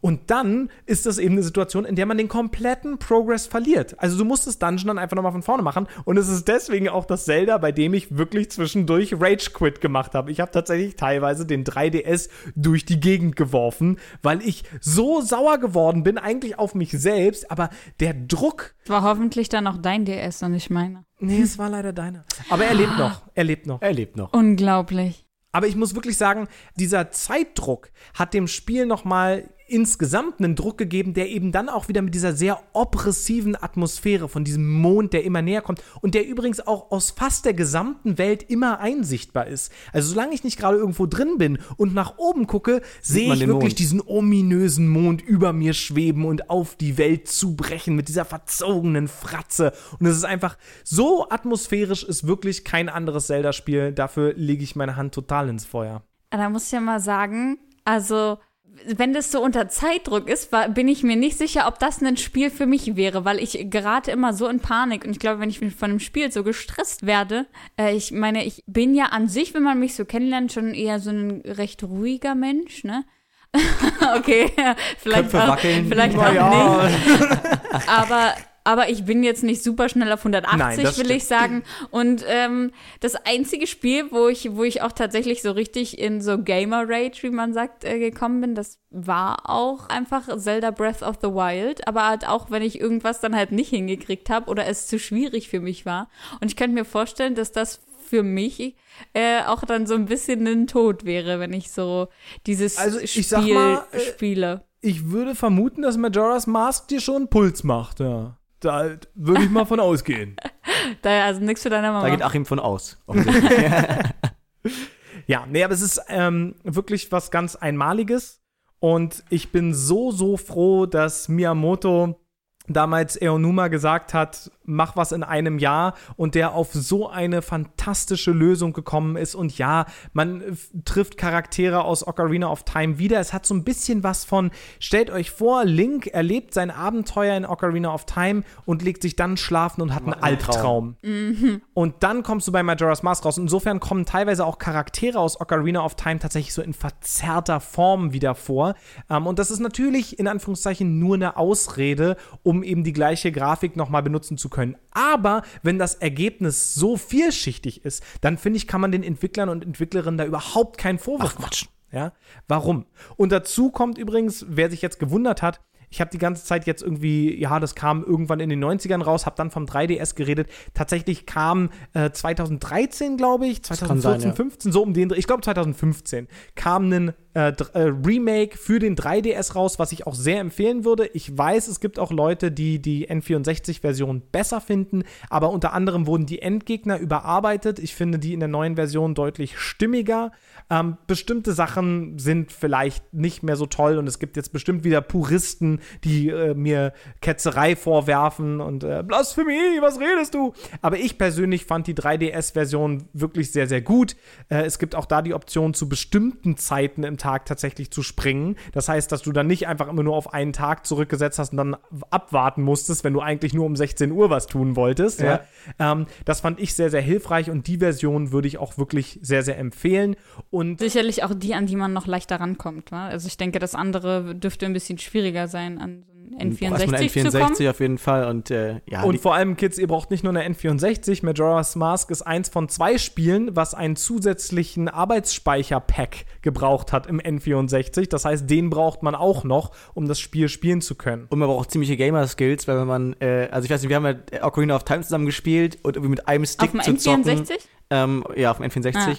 Ist schon teilweise frustrierend. Ja, vor allem, wenn du halt so ein Auch alles ein bisschen clunky und, und wie knarzt alles und es ist halt, ja, es war früher mal ein großer große, große Hit, aber heute ist man einfach andere Controls gewöhnt. Also ich zumindest. Aber nicht nur das, sondern du darfst ja auch nicht vergessen, dass dein scheiß labbriger Controller 25 Jahre alt ist Ja. und dass der halt noch mal deutlich beschissener sich spielt als im Jahr 1999. Ne? Auf jeden Fall, ich weiß nicht, als ich den rausgeholt habe, hat man gesagt, dass der Stick so ein bisschen durchhängt. Also der guckte schon nach unten, der hat schon einfach traurig Mhm. Der war geguckt. halb schlaff. Ja, ja, nicht der Gartenschlauch. Und dann, naja, dann haben wir dann irgendwie probiert zu spielen. Er hat ja auch nur sechs Achsen, das Ding. Also es ist, ja, man hat auch schon gesehen, dass ganz unten am, ähm, am Gelenk einfach das schon ultra abge, abgeranzt war. Aber ich kann sagen, ähm, Nehmt den DS. nehmt den 3DS und nehmt ihn aber auch wirklich. Und ähm, wer Majora's Mask noch nicht gespielt hat, es ist mein persönlicher Favorit auf jeden Fall in der Serie, aber ich glaube auch, dass es eben A, besonders gut ins Jahr 2020 reinpasst und B, eben der interessante Outlier ist. Das Spiel, was so ein bisschen anders ist in dieser sonst so formalisierten Serie, die The Legend of Zelda gerade vor Breath of the Wild ja eben auch war. Und insofern von mir große Empfehlung, selbst wenn euch die ersten 30 Minuten nicht direkt umhauen sollten, gebt dem Spiel zwei Stunden und ich verspreche euch, es wird euch so, so viel zurückgeben. Danke, Niklas. Sehr, sehr gerne. Genug von Majora und genug von 3D höre ich jetzt, oder Moritz? Nee, wir bleiben beim 3DS. Wir kriegen, glaube ich, nur noch mehr 3D, aber das kann ich. Ähm, Ach so, nein, aber ich meine, die Perspektive wechselt jetzt von 3D auf stethoskopisch. Ja, ja, genau, auf jeden Fall. äh, genau, ich, das wollte ich auch darauf hinaus. Das ist genau das Stereos, äh, stereoskopische 3D. Ähm, ich habe es auch gar nicht so gespielt, aber dazu später mehr. Ähm, ich wollte eigentlich anfangen mit einem anderen Spiel. Ich habe, ähm, also weiß einer von euch, welch, welches mein erstes Switch-Spiel war? Oh, von der Switch. Mario Kart. Nee, ah, fast. Super Mario Odyssey. Ah, Ah, ja. Und ähm, ich habe das gespielt, fand es fantastisch. Und es gab immer, immer mal wieder so kleine Minigames. Da verwandelte sich der 3D Mario in einen 2D Mario. stimmt. Und man konnte so kleine äh, Side-Scroll, klassische Mario-Level Level. spielen, konnte irgendwie einen, einen Mond holen, dann war wieder vorbei. So. Ich dachte mir damals, boah, eigentlich ist es voll die clevere Idee. Wie wäre das eigentlich, wenn das in einem richtigen Spiel so wäre? Ähm, hab's dann ver- verworfen, weil ich dachte, das gibt's halt einfach nicht. Aber es gibt es. Denn in Zelda Link Between Worlds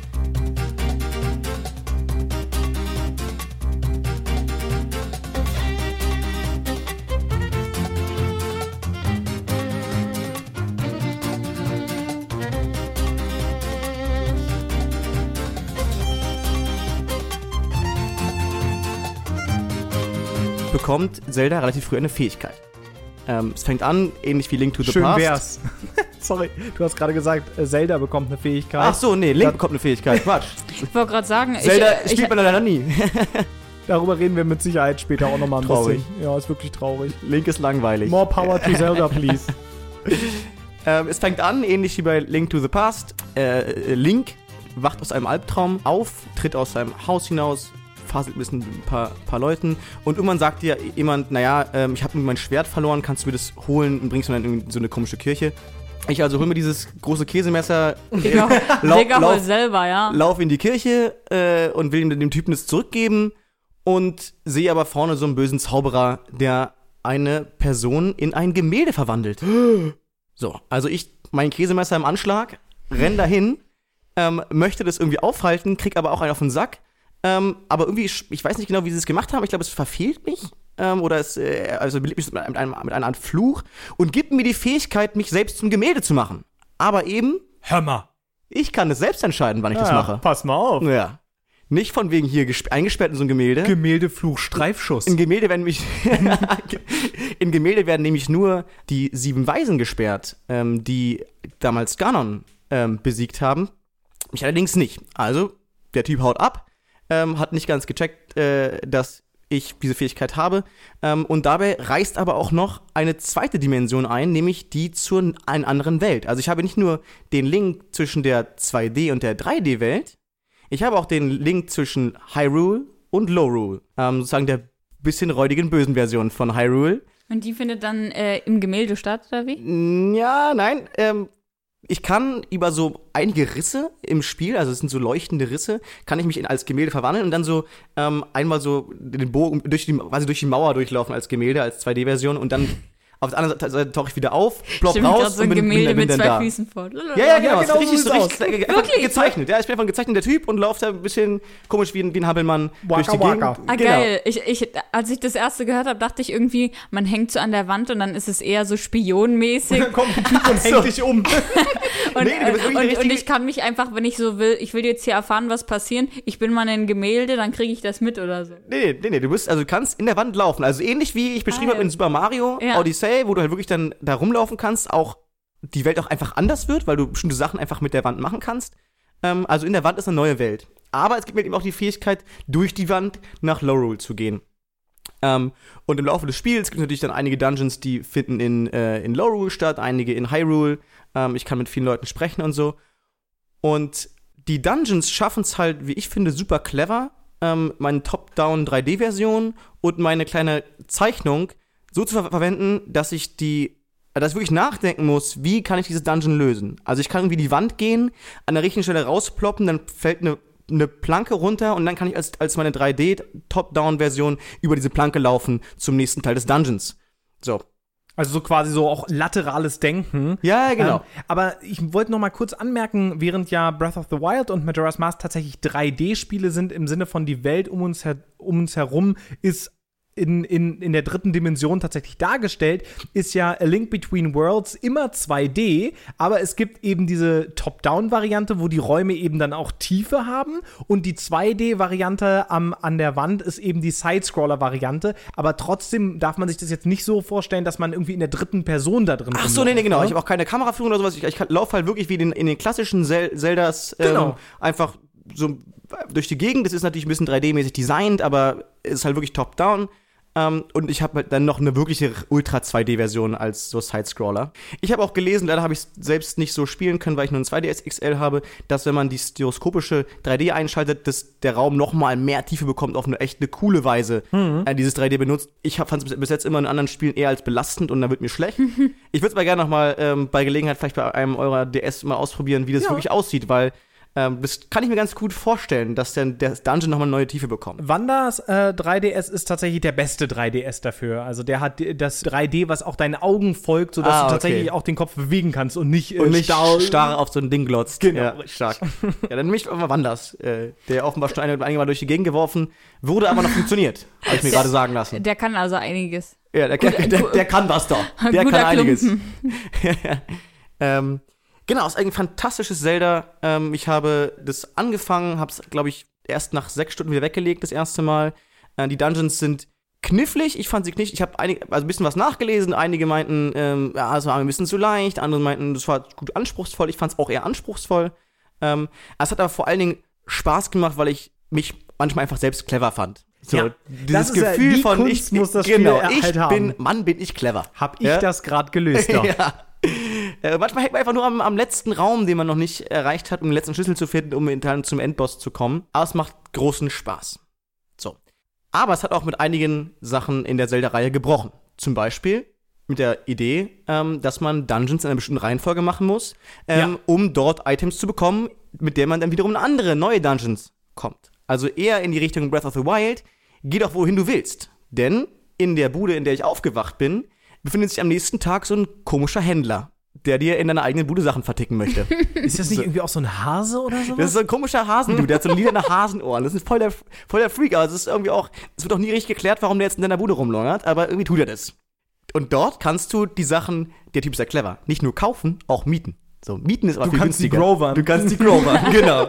Ist ein teurer Spaßwander, du weißt es. ja. ähm, die Qua- Qualität ist besser als das, was du bekommen hast, aber das ist ein anderes Blatt. Ähm, ich kann also die Items, die ich brauche, um in die verschiedenen Dungeons zu kommen, also so ein ähm, Eisstab, ein Feuerstab, ähm, Bomben äh, und, und, und alles weitere, so übliche Zelda-Sachen, ähm, kann ich dort mieten für einen bestimmten Preis. Wenn ich aber sterbe, verliere ich die Mhm. und muss die erneut mieten. Erst später im Spiel kann ich die kaufen für einen deutlich höheren Preis und kann sie auch nach meinem Tod behalten. Also bin ich darauf angewiesen, die Welt auch zu erkunden, nach auch unter anderem Rubinen, die mir dann die Fähigkeit geben, nach, nach meinem Tod neue Sachen zu kaufen oder Sachen neu zu kaufen. Und das fand ich super angenehm an dem Spiel, dass ich nicht krass lange rumsuchen musste, was jetzt das richtige erste Dungeon ist und ob ich konnte einfach quasi loslegen und habe dann die Dungeons gefunden. Ähm, klar, später auch die Sachen gekauft. Aber das fand ich eine ganz clevere Lösung. Ich habe auch gelesen, dass es einige nicht so cool fanden, weil es so aus ihrem Zelda-Universum rausbricht und es war früher irgendwie cooler und so. Ich find's eine nette Idee. Einfach um das ein bisschen aufzubrechen und mir die Freiheit als Spieler und als Spielerin zu geben, Hyrule zu erkunden oder auch Lorule zu erkunden, die ja wirklich verschieden sind, aber auch verschieden viele kleine Sachen haben, ähm, die man erkunden kann, äh, wo man Rubine finden kann. Ja, Niklas. Das ist ganz interessant zu sagen, dass das mit den anderen Zeldas gebrochen hat und dass Leute damit nicht zufrieden waren. Denn diese Struktur, von der du gerade gesprochen hast, die gibt es in der Form eigentlich erst seit A Link to the Past und vor allem in Ocarina of Time wurde das dann nochmal ganz stark formalisiert. Also dieses, es gibt diesen Critical Path. Du läufst die Dungeons in der Reihenfolge durch und erst wenn du das Item hast, kommst du überhaupt zu dem nächsten. Das ist eine Idee, die beim zum Beispiel allerersten Zelda, also tatsächlich 1986, The Legend of Zelda, ganz, ganz anders war. Miyamoto hat nämlich damals das Spiel entwickelt und hat gesagt, er möchte ein Videospiel machen, was das Gefühl dir gibt, dass du als Kind draußen unterwegs bist und dann in eine Höhle reinkommst und eine Höhle erkundest und einfach dahin gehst, wo es, dich interessiert. Und vielleicht sind da irgendwie gruselige Fledermäuse, aber vielleicht findest du auch einen kleinen Schatz, einen leuchtenden Stein oder was auch immer. Das war seine Designidee mit Zelda. Und im ersten ist es eben so, dass du extrem frei bist.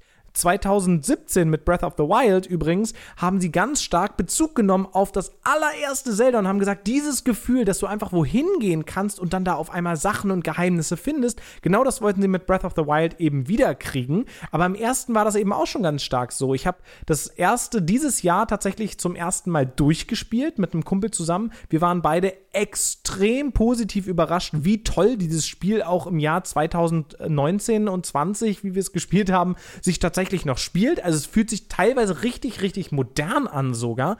Und da ist wir nach dem ersten Dungeon sind wir irgendwie ein bisschen rumgelaufen, wussten nicht wohin und sind auf einmal im achten Dungeon gelandet und haben natürlich voll auf die Nüsse bekommen ne, und mussten viel später zurückkommen. Aber das Spiel hat ähnlich wie Breath of the Wild später und wie eben bedingt A Link Between Worlds auch genau diesen Move gemacht und hat gesagt, du willst dich woanders umgucken? Ja, dann guck dich doch mal woanders um. Bitteschön. Ja. Genau, und, und, und gerade das, dieses Erkunden, wird halt durch diese verschiedenen, durch die Links zu den verschiedenen Welten, also zur 2D-Welt und zu der anderen wirklich physischen ähm, Welt Lorule, einfach super interessant und super spannend. Und das, da hat man sich auch manchmal ein bisschen verlaufen. Nicht ganz so stark wie in Breath of the Wild, klar, ähm, aber es war trotzdem dieses Gefühl, ich halte mich gerne hier auf und würde gerne wissen, wie ich in dieses Loch oben der Wand reinkomme. Das heißt, es gibt auch überall auch so ähnlich der Schreine, so Rätsel, ähm, wie ich, also muss ich die Welt genau angucken, habe bestimmte ähm, Marker für bestimmte Sachen, mehr oder weniger, und kann dann überlegen, okay, wie kann ich jetzt da reinkommen, um dann im Zweifel fünf Rubine zu finden. Ja, das auch immer witzig war, es hat sich schöne, schon eine Zeit investiert für fünf Rubine. Ich hätte einfach nur irgendwie vier Grasnarben abrasieren müssen, hätte ich wahrscheinlich zehn gehabt. Also, Na, bitte. ähm, ja, genau, aber es war trotzdem, ich, aber trotzdem war es halt wieder das Gefühl, was ich ihr beschrieben habe, Mann, bin ich eigentlich ein cleverer Typ. Ja? Mhm. Und du kannst dann auch einfach, um so Rätsel auch zu lösen, dann zwischen diesen äh, Side-Scroller- und Top-Down-Varianten selber switchen und kannst dann so Genau, Rätsel, wenige- Rätsel lösen. Genau. Ah. Also ich muss manchmal halt über, über die, ähm, äh, über die Top-Down-Version in ein Stück Wand reingehen, kann dann zum Beispiel, ähm, weil halt da ist irgendwie ein Fluss und es gibt nur eine Felswand, die den überquert, ähm, weil drüber mir ist nichts, also gehe ich in die Felswand rein, lauf rüber, plopp wieder raus und habe den Fluss überquert. Also mal ganz einfach gesagt. Und deshalb gibt's natürlich auch in, in, in, kniffligeren Varianten in den Dungeons. cool. Gibt auch Rubine in den Dungeons, äh, in den, in den, in den Wänden, also Da kannst du dann auch deine drei Rubine oder fünf Rubine, fünf kriegst du dann auch so. ab- abräumern, ja, gar kein Problem. Ja, das war euch ein bisschen so mein, mein Pitch. Du hast es äh, nicht angefangen, stimmt's? Doch, ähm, Doch, ich hast du. habe das auch angefangen und fand es tatsächlich, ähm, wie das so häufig bei mir der Fall ist, wenn ich Spiele doof finde, dann zwinge ich mich, sie zu Ende zu spielen, ja, um dann eine Meinung zu haben, warum auch immer.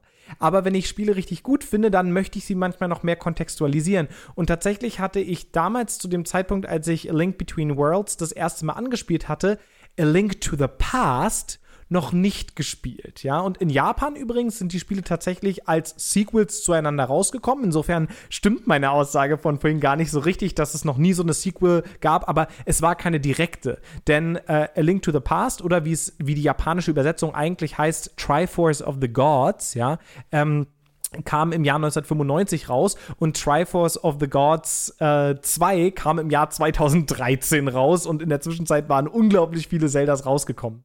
Äh, du hast auch erzählt, dass in Link to the Past auch so ganz viel so äh, biblische, kirchliche Nummern äh, genommen wurden, aber für uns EuropäerInnen verändert wurden. Ja, das passt ja total zu meiner Käsemessergeschichte in der Kirche und aber auch jetzt, wo du es, also jetzt fällt es mir auch ein bisschen ein. Na klar, das gab immer wieder auch so Sachen, die, wenn man es wenn man's weiß, total an so ähm, kirchliche Mythologie erinnern.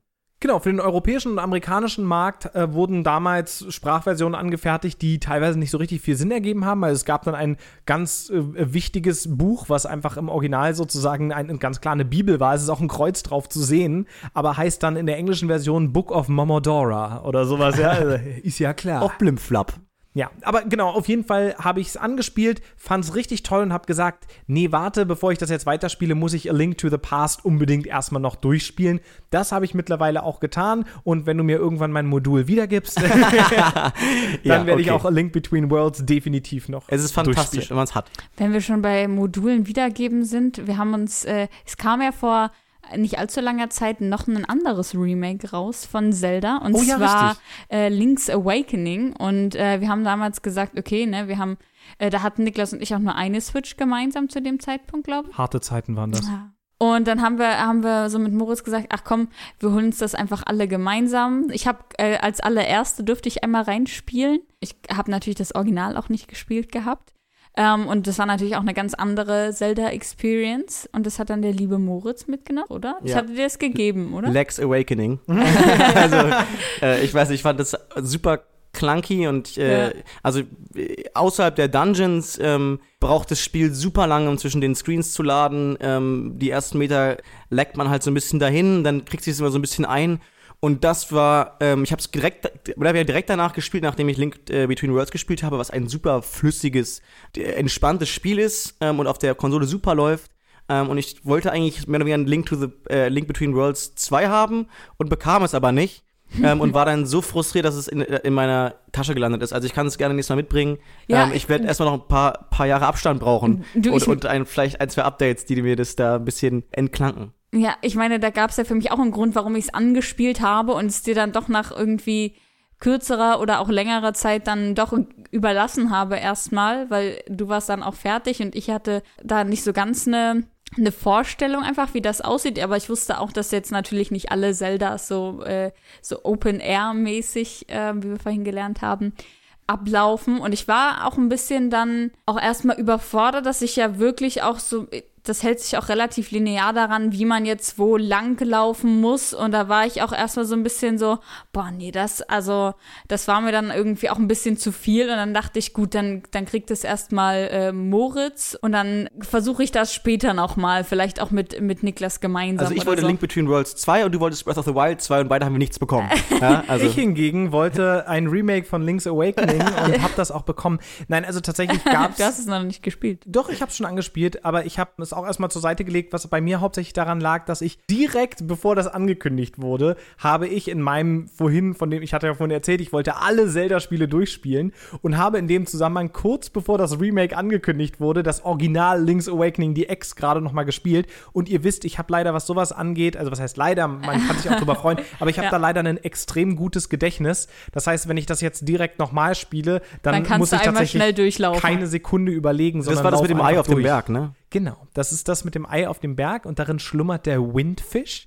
Ähm, ja, und ich, ich muss sagen, das muss man zu dem Spiel vielleicht zur Ehrrettung ein bisschen dazu sagen das ist ein Remake nur im stilistischen Sinne. Also tatsächlich wurde nur die Grafik neu gemacht, das Design ja. wurde eins zu eins von der Gameboy-Version übernommen. Das finde ich sehr schön, weil ich die Gameboy-Version auch sehr, sehr gelungen finde. Also ist auch eins der Zelda-Teile, einer der Zelda-Teile, den ich ganz cool fand, auf jeden Fall.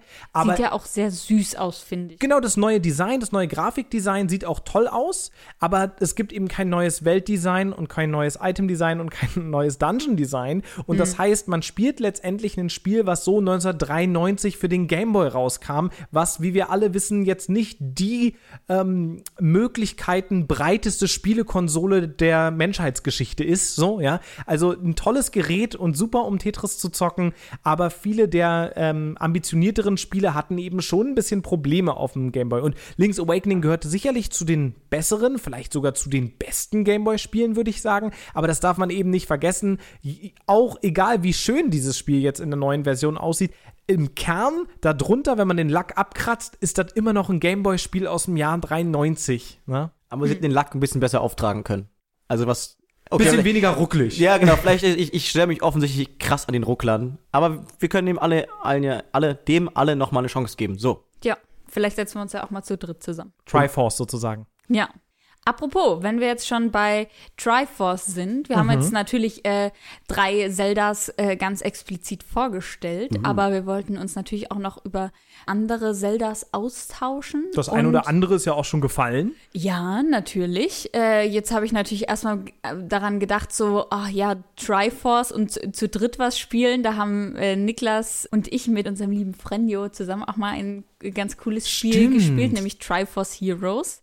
Aber worauf ich eigentlich hinaus wollte, ist, es gibt ja auch unter anderem ein paar Spiele, wo man das vielleicht aus einer, klar, die, die Spiele, über die wir bisher geredet haben, das waren ja ganz aktiv Zelda-Spiele, The Legend of Zelda. Mhm. Ähm, aber es gibt auch noch andere Varianten, wo, wo Zelda, Link oder andere Charaktere von den einzelnen Spielen vorkommen. Ja, stimmt. Mario Kart. Zum Beispiel. Oder Smash. Oder Smash. Ich fand Smash schon mal kacke. Aber das ist eine andere, eine ja, andere aber Idee. Also Was man dem Mainline The Legend of Zelda-Teilen ja durchaus leider nach wie vor vorwerfen muss. Komm schon, Nintendo, ja. gib mir bitte einfach eine spielbare Zelda in Breath of the Wild 2. Du kannst es. Genau, aber in anderen Spielen, zum Beispiel in Hyrule Warriors, zum Beispiel in Mario Kart, zum Beispiel in Super Smash Bros., ist Zelda selbst nämlich als spielbarer Charakter äh, am Start. Und das ja. finde ich zum Beispiel echt eine schöne Sache, die aus der äh, Hauptlinie der Zelda-Spiele auf jeden Fall noch fehlt. Also Nintendo, halt dich ran. Bitte, Sonst kommt bitte. vorbei. Ich möchte auch gerne Zelda haben. Aber wenn du das schon so angesprochen hast, Wanda, hast du denn von diesen Nicht-Zelda-Spielen, in denen man aber Zelda-Charaktere spielen kann, hast du da einen Favoriten? Uh, du hast ja jetzt schon einige aufgezählt. Also das, was ich am meisten gespielt habe, ist auf jeden Fall Mario Kart. Mario Kart! Aber, hey. aber ich muss. Ich muss leider tatsächlich sagen, dass ich da bisher noch nie Zelda gespielt habe. Oder wenn dann auch nur so einmal oder so. Ich spiele eher immer mit Donkey Kong. Von daher äh, clasht das ein bisschen. Echt? Der ist noch über der Fettsack. Ja. Hallo. Ja, Keine Körperideale hier bitte. nee, aber okay, er ist sehr schwer und das macht die Karre langsamer. Ja, aber das hat trotzdem auch andere Vorteile. Zum Beispiel ja. kann man ihn schlechter abdrängen. Aber ja, ich habe da immer die Erfahrung gemacht, dass ich mit schweren Charakteren irgendwie besser zurechtkomme. Ähm, ich muss sagen, zum Beispiel bei Smash, da habe ich das, seit wir das haben, habe ich ja mal eine kleine Runde gespielt und da habe ich auch häufiger mit Zelda gespielt. Das fand ich auch ganz, ganz cool. Und man bekommt ja auch Sheik, die hat ja auch mit Zelda zu tun, oder? Also ich habe jetzt gerade nur so geguckt, du hast natürlich recht. Also bevor ich jetzt wieder Ärger kriege, also im, im Stream von Michi bin ich ja schon umbenannt worden in Spoilers, weil ich angeblich immer alles spoile. Also Vorsicht, wir spoilen jetzt ein äh, Spiel aus dem Jahre 1998, nämlich Ocarina of Time. Sheik ist tatsächlich eigentlich das alter Ego von Zelda selbst. Die verschwindet nämlich über weite Phasen des Spiels Ocarina of Time, aber ist als extrem coole Krieger-Lady Chic unterwegs, äh, sozusagen undercover. Äh, aber irgendwann kommt Ganon dann eben doch drauf, dass es sich da um Zelda handelt. Aber das heißt, da wird auf jeden Fall wenigstens schon mal gezeigt, dass sie irgendwie krass was drauf hat und halt nicht nur gerettet werden muss. Und wir bekommen ja, bekommen ja schon auch häufiger mit, dass die äh, junge Dame auf jeden Fall sehr, sehr fähig auch ist. Und äh, deswegen bitte Nintendo, gib uns Zelda. Ich meine, es gibt ja in Breath of the Wild 2, da gibt es ja einen etwas längeren Trailer auch. Und da gibt es eine Szene, die interpretiert wird, ähm, also man muss dazu sagen, ungefähr bei den letzten 37 Zelda-Titeln, die rauskamen, gab es immer Leute, die im Vorhinein gesagt haben, Leute, das ist es. Dieses Mal können wir Zelda spielen, ich bin mir ganz sicher. Die verteilen hier Brotkrumen, sag ich. Ich hab die Beweise, guckt euch das an. Gu guckt euch die Szene im Trailer an. Wenn man sich so auf den Boden legt, dann kann man von ganz weitem sehen. genau, dass man eigentlich Zelda spielt. Ja, also tatsächlich gibt es aber eine Szene in dem Trailer, die ganz stark danach aussieht, als ob ähm, Zelda und Link getrennt werden, aber mehr oder weniger die gleiche Ausrüstung haben. Also Zelda hat auch einen Sheikah Stone und hat auch eine, die gleiche Robe an letztendlich. Und ähm, ja, und es gibt halt eben die Vermutung oder die Hoffnung, dass es deswegen tatsächlich erst endlich so sein könnte, dass man vielleicht sogar zwischen den beiden hin und her wechselt. Nee, weißt du, was passieren wird? Das wird ein Koop-Spiel und äh, du musst mit einem Partner oder einer Partnerin zusammenspielen und einer ist Link und die andere Person ist Zelda. Ich glaube es nicht. Ich glaube es auch Das nicht, aber ich finde es auch ein bisschen cool. Aber ich wette, man kann am Anfang, am Anfang einfach nur lower entscheiden, wie man nimmt und dann. Aber wisst ihr, Also was, immerhin. Sorry, jetzt Niklas. Aber wisst ihr, was mir da gerade noch für ein Spiel eingefallen ist, was ich gerade gar nicht genannt habe bei den Nicht-Mainline-Zeldas? Crypt of the Necrodancer, Ah, Cadence of stimmt. Hyrule ist ein Action-Rhythmus-Game, was letztes Jahr rauskam und übrigens auch in meiner absoluten Top 10 des Jahres war. Nicht zuletzt wegen den unglaublich fetten Remixes von dem Zelda-Soundtrack. Ich sag wirklich, all, also in der, in der Gerudo Desert, der Sound, der slappt so hart.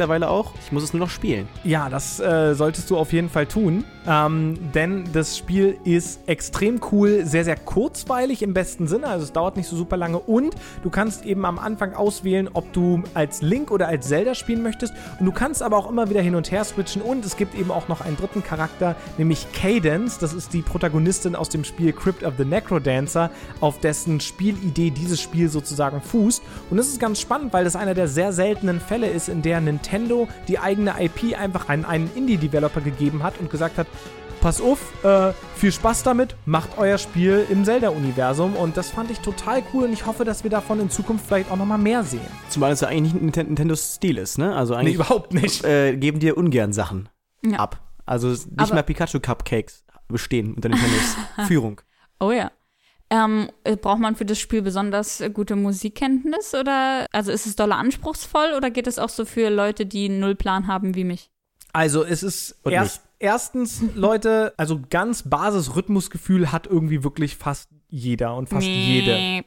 Es geht bei dem Spiel darum, dass du dich tatsächlich nur im Beat bewegen kannst. Aber du kannst diese Funktion sogar, die kam, glaube ich, später über Patches dazu, sollte dir das zu schwierig sein, kannst du das komplett ausstellen. Und dann kannst du es quasi als Taktikspiel spielen, weil sich dann die Leute nur bewegen, wenn du drückst. Das heißt, du kannst auf das Bild gucken, entscheiden, da möchte ich hin und dann bewegst du dich. Aber wenn du es mit dem Rhythmus spielst, dann ist es wirklich fast wie ein Tanzspiel. Du tanzt mit den Gegnern auf dem Screen. Aber mu cool. muss man dann in jedem Beat klicken oder kann man auch so Beats aussetzen und ich muss dann nur passend zum neuen Kannst auch stehen bleiben, Beat wieder Du kannst auch stehen bleiben, nur das Problem ist, die anderen bleiben halt nicht stehen und die versuchen Ah, dich ja. ja zu Hm. hauen Das und deswegen solltest du jeden einzelnen Schlag mitnehmen. Ah ja, klingt auch ein bisschen stressig, aber vielleicht kann man es ja mal probieren. Also ich muss sagen, die Schwierigkeitskurve in dem Spiel ist tatsächlich ein bisschen komisch. Also mir hat sie eigentlich gefallen, aber ich kann verstehen, dass daran Kritik geäußert wurde. Es ist am Anfang unfassbar schwer.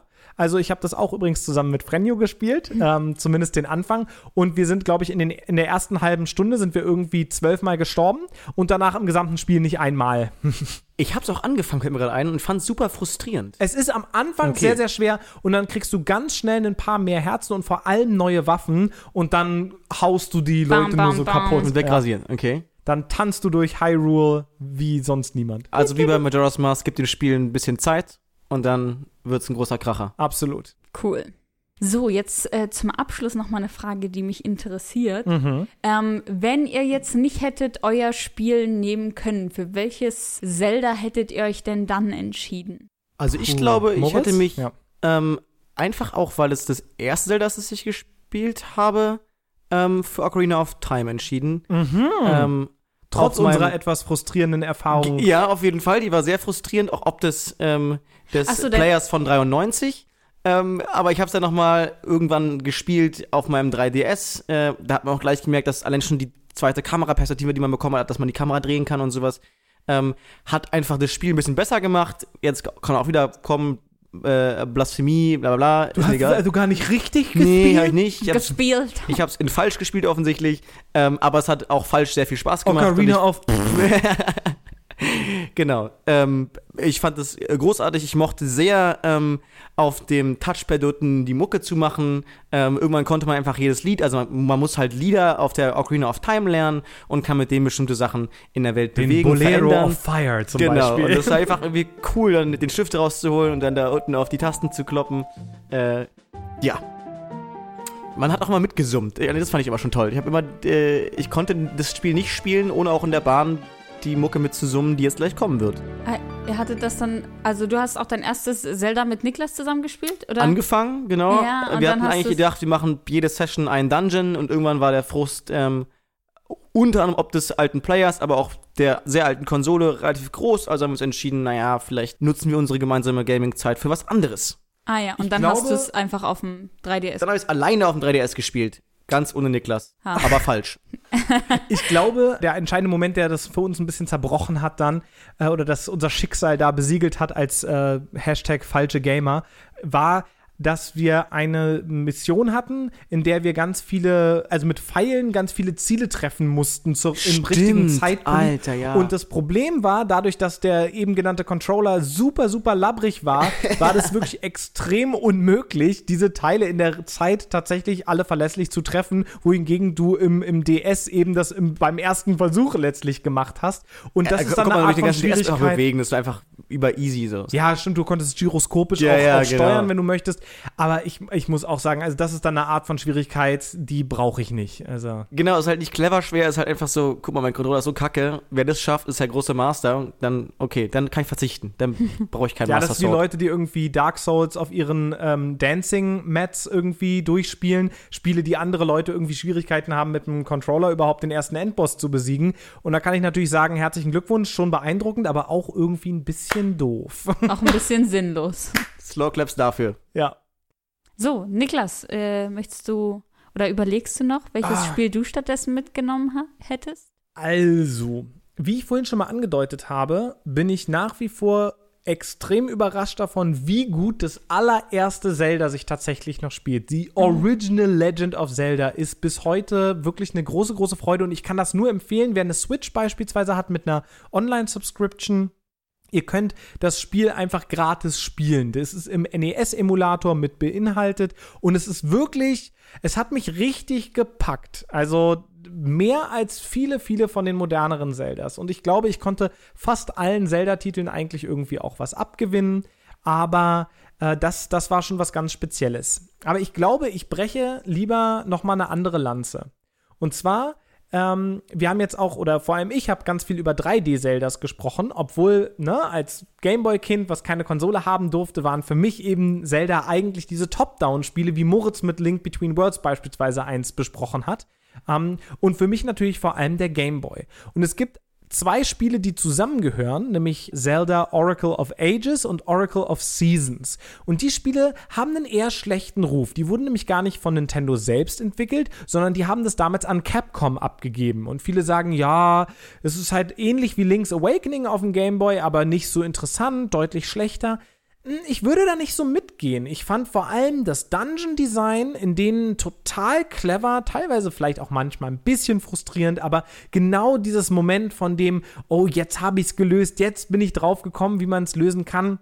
Fand ich total cool. Und was ich auch damals an dem Spiel super interessant fand, war, dass man beide Spiele nacheinander spielen konnten und die dann teilweise aufeinander aufgebaut haben. Dazu hat man dann nämlich am Ende, wenn man das Spiel durchgespielt hat, also eins von den beiden, nehmen wir mal als Beispiel, du hast mit Oracle of Ages angefangen, dann hast du einen Code bekommen den konntest du eingeben, bevor du Oracle of Seasons dann gestartet hast. Und aus diesem Code konnte das Spiel einige Dinge ablesen, die du gemacht hattest in dem, in dem anderen dazugehörigen Spiel. Und unter anderem hat erst das dann den finalen Endgegner, der hinter all dem, was da passiert ist in diesen Spielen stand, freigeschaltet. Wer war's? Die da oben, oder? Nee, es, es war Ganon. Ah. Nicht so spannend eigentlich. Aber hey, trotzdem war das damals extrem cool, wenn du erst ein Spiel durchgespielt hast, gesagt hast, ach witzig, hier geht's gerade mal um einen ganz anderen Zauberer, der hier diesen schwarzen Turm errichtet hat und am Ende wird klar, nein, die wurden auch von Ganon manipuliert. Das fand ich extrem cool und deswegen möchte ich eine Lanze für die Spiele brechen. In dem einen löst man eben Rätsel, indem man zwischen verschiedenen Zeit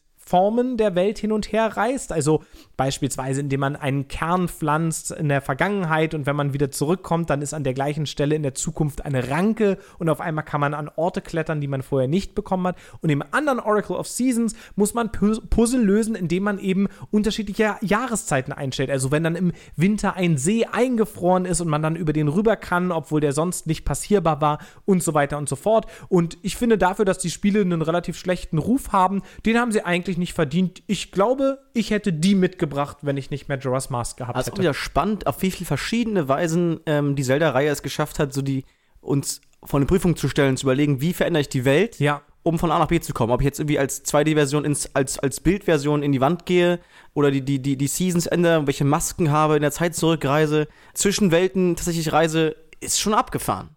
Absolut. Ich glaube, das ist auch der Grund, warum das als Thema, was wir ja sonst nicht machen, dass wir uns einfach einzelne Spieleserien vornehmen, aber als Thema tatsächlich auch funktioniert hat, aufgrund der unglaublichen Breite von, von Dingen, die in dieser Spielewelt möglich sind. Ach echt? Ich dachte, unser nächstes Thema ist Grand Theft, Grand Theft Auto. Nee, gar nicht? Nicht GTA? Nee, Okay. leider nein, leider das. gar nicht. Also ich würde so- Vice City mitnehmen. Die sind doch so unterschiedlich, ja.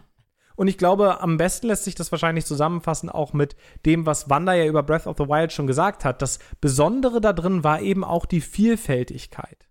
Ja. Aber angenommen, äh, diesen äh, König der Vielfältigkeit, Breath of the Wild, hätte es nicht gegeben, äh, Wanda. Was für ein Zelda-Spiel hättest du dann mitgebracht? Äh, ich bin ganz ehrlich, wenn es Breath of the Wild nicht gegeben hätte, dann hätten wir vermutlich heute nicht dieses Thema besprochen. Okay. Ähm, also vielleicht hätte ich dann in der Zwischenzeit ein anderes Zelda so intensiv gespielt, aber ich habe mich mit keinem anderen Zelda so intensiv beschäftigt. Und wenn ich mich jetzt für ein anderes Spiel entscheiden müsste, was ich vielleicht stattdessen gespielt hätte oder was ich vielleicht auch gerade bei deinen Spielen so mitbekommen habe, was mich so ein bisschen angesprochen hatte, würde ich vermutlich mir Wind Waker genauer angucken, Aha, ja. Ähm, weil ich, das hast du, glaube ich, auf der Wii U gespielt, Mhm, oder? Korrekt, ja. Und, ähm, und das habe ich auch äh, häufig mitbekommen und ich fand einfach, dass der Grafikstil. Ja, der Toon das- Link. Ja, ich finde, dass der ultra süß aussah. Ich fand es sehr ansprechend, wie es auch hat alles irgendwie auf dem Wasser stattgefunden und man ist dann da so drüber gefahren mit seinem Boot und man konnte dann auch so angeln und ich, mich hat das ein bisschen angesprochen, aber ich äh, habe es bisher noch nicht gespielt. Aber das wäre vielleicht dann so das Zelda, was ich dann vielleicht mir stattdessen oder was ich mir dann noch äh, dazu halt gerne angucken würde. Äh, Nochmal eine Frage an den, an den Zelda-Experten. Äh, welches äh, Spiel kam auf der Wii raus? Das war nicht Wind Waker, oder? Nein, auf der Wii kamen äh, mehrere Spiele raus. Das erste. Äh, und zwar kam Twilight Princess raus. Das Genau. war auch eine ganz interessante Geschichte. Ist das nicht das mit dem Wolf? Das ist das mit dem Wolf. Und Twilight Princess hatte insofern eine ganz interessante Entwicklung, weil das ähm, nochmal ganz stark vom Grafikstil umgeworfen wurde. Ne? Äh, Wind Waker kam auf der GameCube raus. Und es gab Leute, die das Ah, ganz also toll das ist fanden. auch ein Remake auf der Wii U. Genau. Das, das dachte ich auch. Es gab Leute, die das ganz, ganz toll fanden und es gab ganz viele Leute, die das super scheiße fanden und die wollten lieber einen mature, krassen Link, ja. Und dann hatten die an Twilight Princess schon gearbeitet und haben gemerkt, oh, hm, wir brauchen jetzt doch noch mal auch einen anderen Grafikstil und sind wirklich so ein bisschen so eher in die Lord of the Rings, äh, Herr der Ringe Richtung gegangen mit irgendwelchen krassen Orks und so und haben das so ein bisschen more mature machen wollen. Und dadurch war die Entwicklungszeit auch da sehr lange. Weswegen es dann damals eine GameCube-Version gab und eine Wii-Version. Ähm, und das ist das eine Spiel, was auf der Wii rauskam. Und dann kam aber auch noch Skyward Sword raus. Und das ist bis heute ein sehr, sehr strittiges Zelda. Und das ist übrigens das letzte vor Breath of the Wild was tolles Dungeon-Design hatte. Ich möchte hier auch da mal eine Lanze brechen für, für Skyward Sword. Ich fand, dass es ganz, ganz tolle Dungeons hatte. Und ansonsten war es ungefähr 30 Stunden länger, als es, als es hätte sein müssen. Es hat sehr viel deine Hand gehalten, hat dich nichts alleine machen lassen, hatte außerdem eine Steuerung, die nur über die Wii-Fernbedienung, also wo man dann so tatsächlich die Fernbedienung geschwungen hat, um mit dem Schwert zuzuschlagen. Oh, Und das, das, sah gerade in deiner Bewegung aus wie ein Lasso. Ich dachte, man darf mit Lasso arbeiten. nee, es war, also Lasso hatte man, glaube ich, nicht, nee. Aber äh, das war auf jeden Fall sehr, sehr strittig und war der Grund, warum es dann so eine lange Pause gab und so einen kompletten Reset, dass man nochmal gesagt hat, wir gucken jetzt nochmal zurück zum allerersten Zelda und entwickeln auf der Grundlage dieser Philosophie ein neues Spiel und so sind wir zu Breath of the Wild gekommen. So, danke für diese lange Geschichte. Ähm, spannend. Ich wollte euch nur erzählen, dass man Twilight Princess brauchte, um die Wii zu cracken. Ähm, Ah, weil- nee. Ja, ich musste mich damals, um den Homebrew-Channel zu installieren, musste ich mir bei meinen Nachbarn äh, das erste Zelda ausleihen und mit dem konnte man über kleine Umwege und den Glitch im, im Spiel, konnte man den Homebrew-Channel installieren und dann Sachen machen, die Nintendo nicht hat vorgesehen. Ach, krass. Also ist auch wieder Link Between Worlds ein bisschen. Aber so richtig. der Link zum Homebrew-Channel. Krasser Scheiß, was nicht alles so. Äh, Das war das erste Mal, dass ich, dass ich eine Konsole selbst gecrackt habe. Beim nächsten Mal muss ich dann meine Xbox aufschrauben und das äh, Laufwerk rausholen. Was heißt dir selbst? Das hat doch Wolf Link für dich gemacht. Ja, denke ich. stimmt. Vielleicht kommt ja irgendwann Wind Waker auch noch für die Switch raus. Dann würde ich es auf jeden Fall spielen, weil ich weiß nicht, die, die Wii U ist für mich einfach nochmal eine andere Kon Konsole, mit der ich nicht ganz so die Berührungspunkte habe. Und viele Spiele, die ja jetzt auch auf der Wii U rausgekommen sind, die sind ja dann auch irgendwann später nochmal auf der Switch released worden. Also Do- vielleicht. Donkey äh, Kong-Konsole für mich. Also Ja. vielleicht haben wir ja dann nochmal Glück. Äh, Wenn es auf der Switch rauskommt, dann spiele ich es auf jeden Fall. Alles klar. Das war's auch, glaube ich, für heute mehr oder weniger. Ich freue mich total, dass wir dieses schöne Thema besprochen haben. Yes. Ähm, dass Wanda wieder zu Gast war. Dankeschön. Bei der nächsten Folge Select bist du nochmal da. Ja, ich habe das äh, habe ich äh, erfahren. Ich freue mich sehr darauf, dass äh, ihr mich noch einmal hören könnt und ich Hm. freue mich natürlich viel mehr dabei zu sein. Weiß ich nicht, ob ihr euch freut, wenn ihr mich hören könnt, aber Doch, da bin ich sicher. ähm, Und beim Mal danach ja auch wieder als Intro-Stimme. ja, Ähm, weil uns dann Sepp wieder beehrt, weil er aus seiner Babypause zurückkehrt. Aber mit sag dem mal, Thema. Aber sag mal, Moritz, wenn der Sepp da zurückkommt aus der Babypause, wir, wir haben, wissen ja schon, er hat sich ja schon ein Thema gewünscht für Ja, ja. seine Folge. Grand Theft Könnte- Auto haben wir doch gesagt, oder? nicht? Gar nicht? Nee. Nee, das könnte ja thematisch auch sozusagen passen, dass der, dass der gute Herr Telcho zurückkommt. Was haben wir denn für ein Thema? Thema Babypause. Nein, wir haben das Thema Rückkehr. Ja, Denn Sepp kehrt zurück zu uns, zu Herrn Diatris. Und ich bin super gespannt, äh, welche Spiele wir denn mitbringen. Aber jetzt frage ich mich gerade, wie kommt denn eigentlich dann bei der nächsten Folge Sepp Spiel in die Runde? ganz Stellt- klar, so ähnlich wie wir das auch bei Michi gemacht haben damals.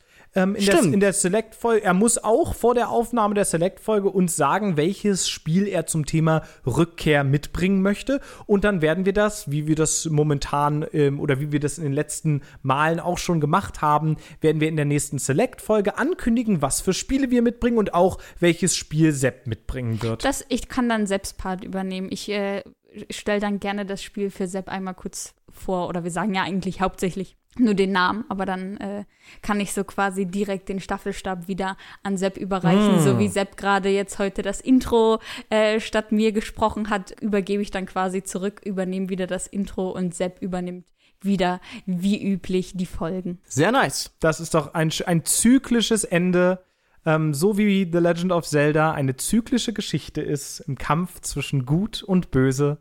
Vielen Dank nochmal an Wanda. Ich, es hat mich persönlich auch sehr gefreut, dich in dieser coolen, sonderthematischen Folge dabei zu haben. Vielen Dank an Zelda. Vielen Dank, dass ich hier sein durfte. Hat mir viel Spaß gemacht, dass ich jetzt auch bei einer richtigen thematischen Folge einmal teilnehmen durfte. Und ja, bin aber auch froh, dass ich das jetzt nicht jede Woche habe oder jeden Monat, weil das ist schon auch noch ein bisschen Arbeit. Und ähm, ja, ich freue mich auf jeden Fall auch, wenn Sepp dann wieder dabei ist. Und ähm, ja, Auf jeden Fall. Und euch noch viel Spaß beim Spielen dieser grandiosen Zelda-Teile. Genau, ihr müsst da jetzt alle reinspielen. Und wenn ihr damit fertig seid, dann besucht doch alles, was wir so machen, auf hendiatris.de.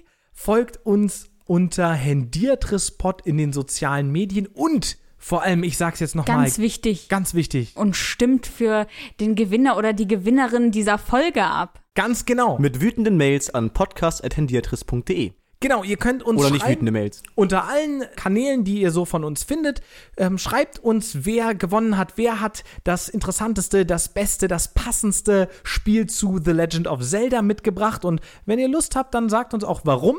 Und auch Yeah. das wird in der folgenden Select-Folge dann enthüllt, äh, wer von uns das treffende Spiel mitgebracht hat. Oder haben wir vielleicht, vielleicht was vergessen? Haben, haben wir irgendein Spiel nicht besprochen aus der Zelda-Reihe? Die- Das hätte hier besprochen werden müssen. Auch das könnt ihr uns gerne schreiben. Dann ich würde mich darüber sehr den, freuen. Dann aber tatsächlich in den wütenden Mails. Dann in den wütenden Mails. Ja. Sonst nehmen wir es einfach nicht an. Wir freuen uns auch immer über Feedback. Kommt also dann von daher. zurück. Rückmeldung bitte bis Freitag, den 4. September um 17 Uhr.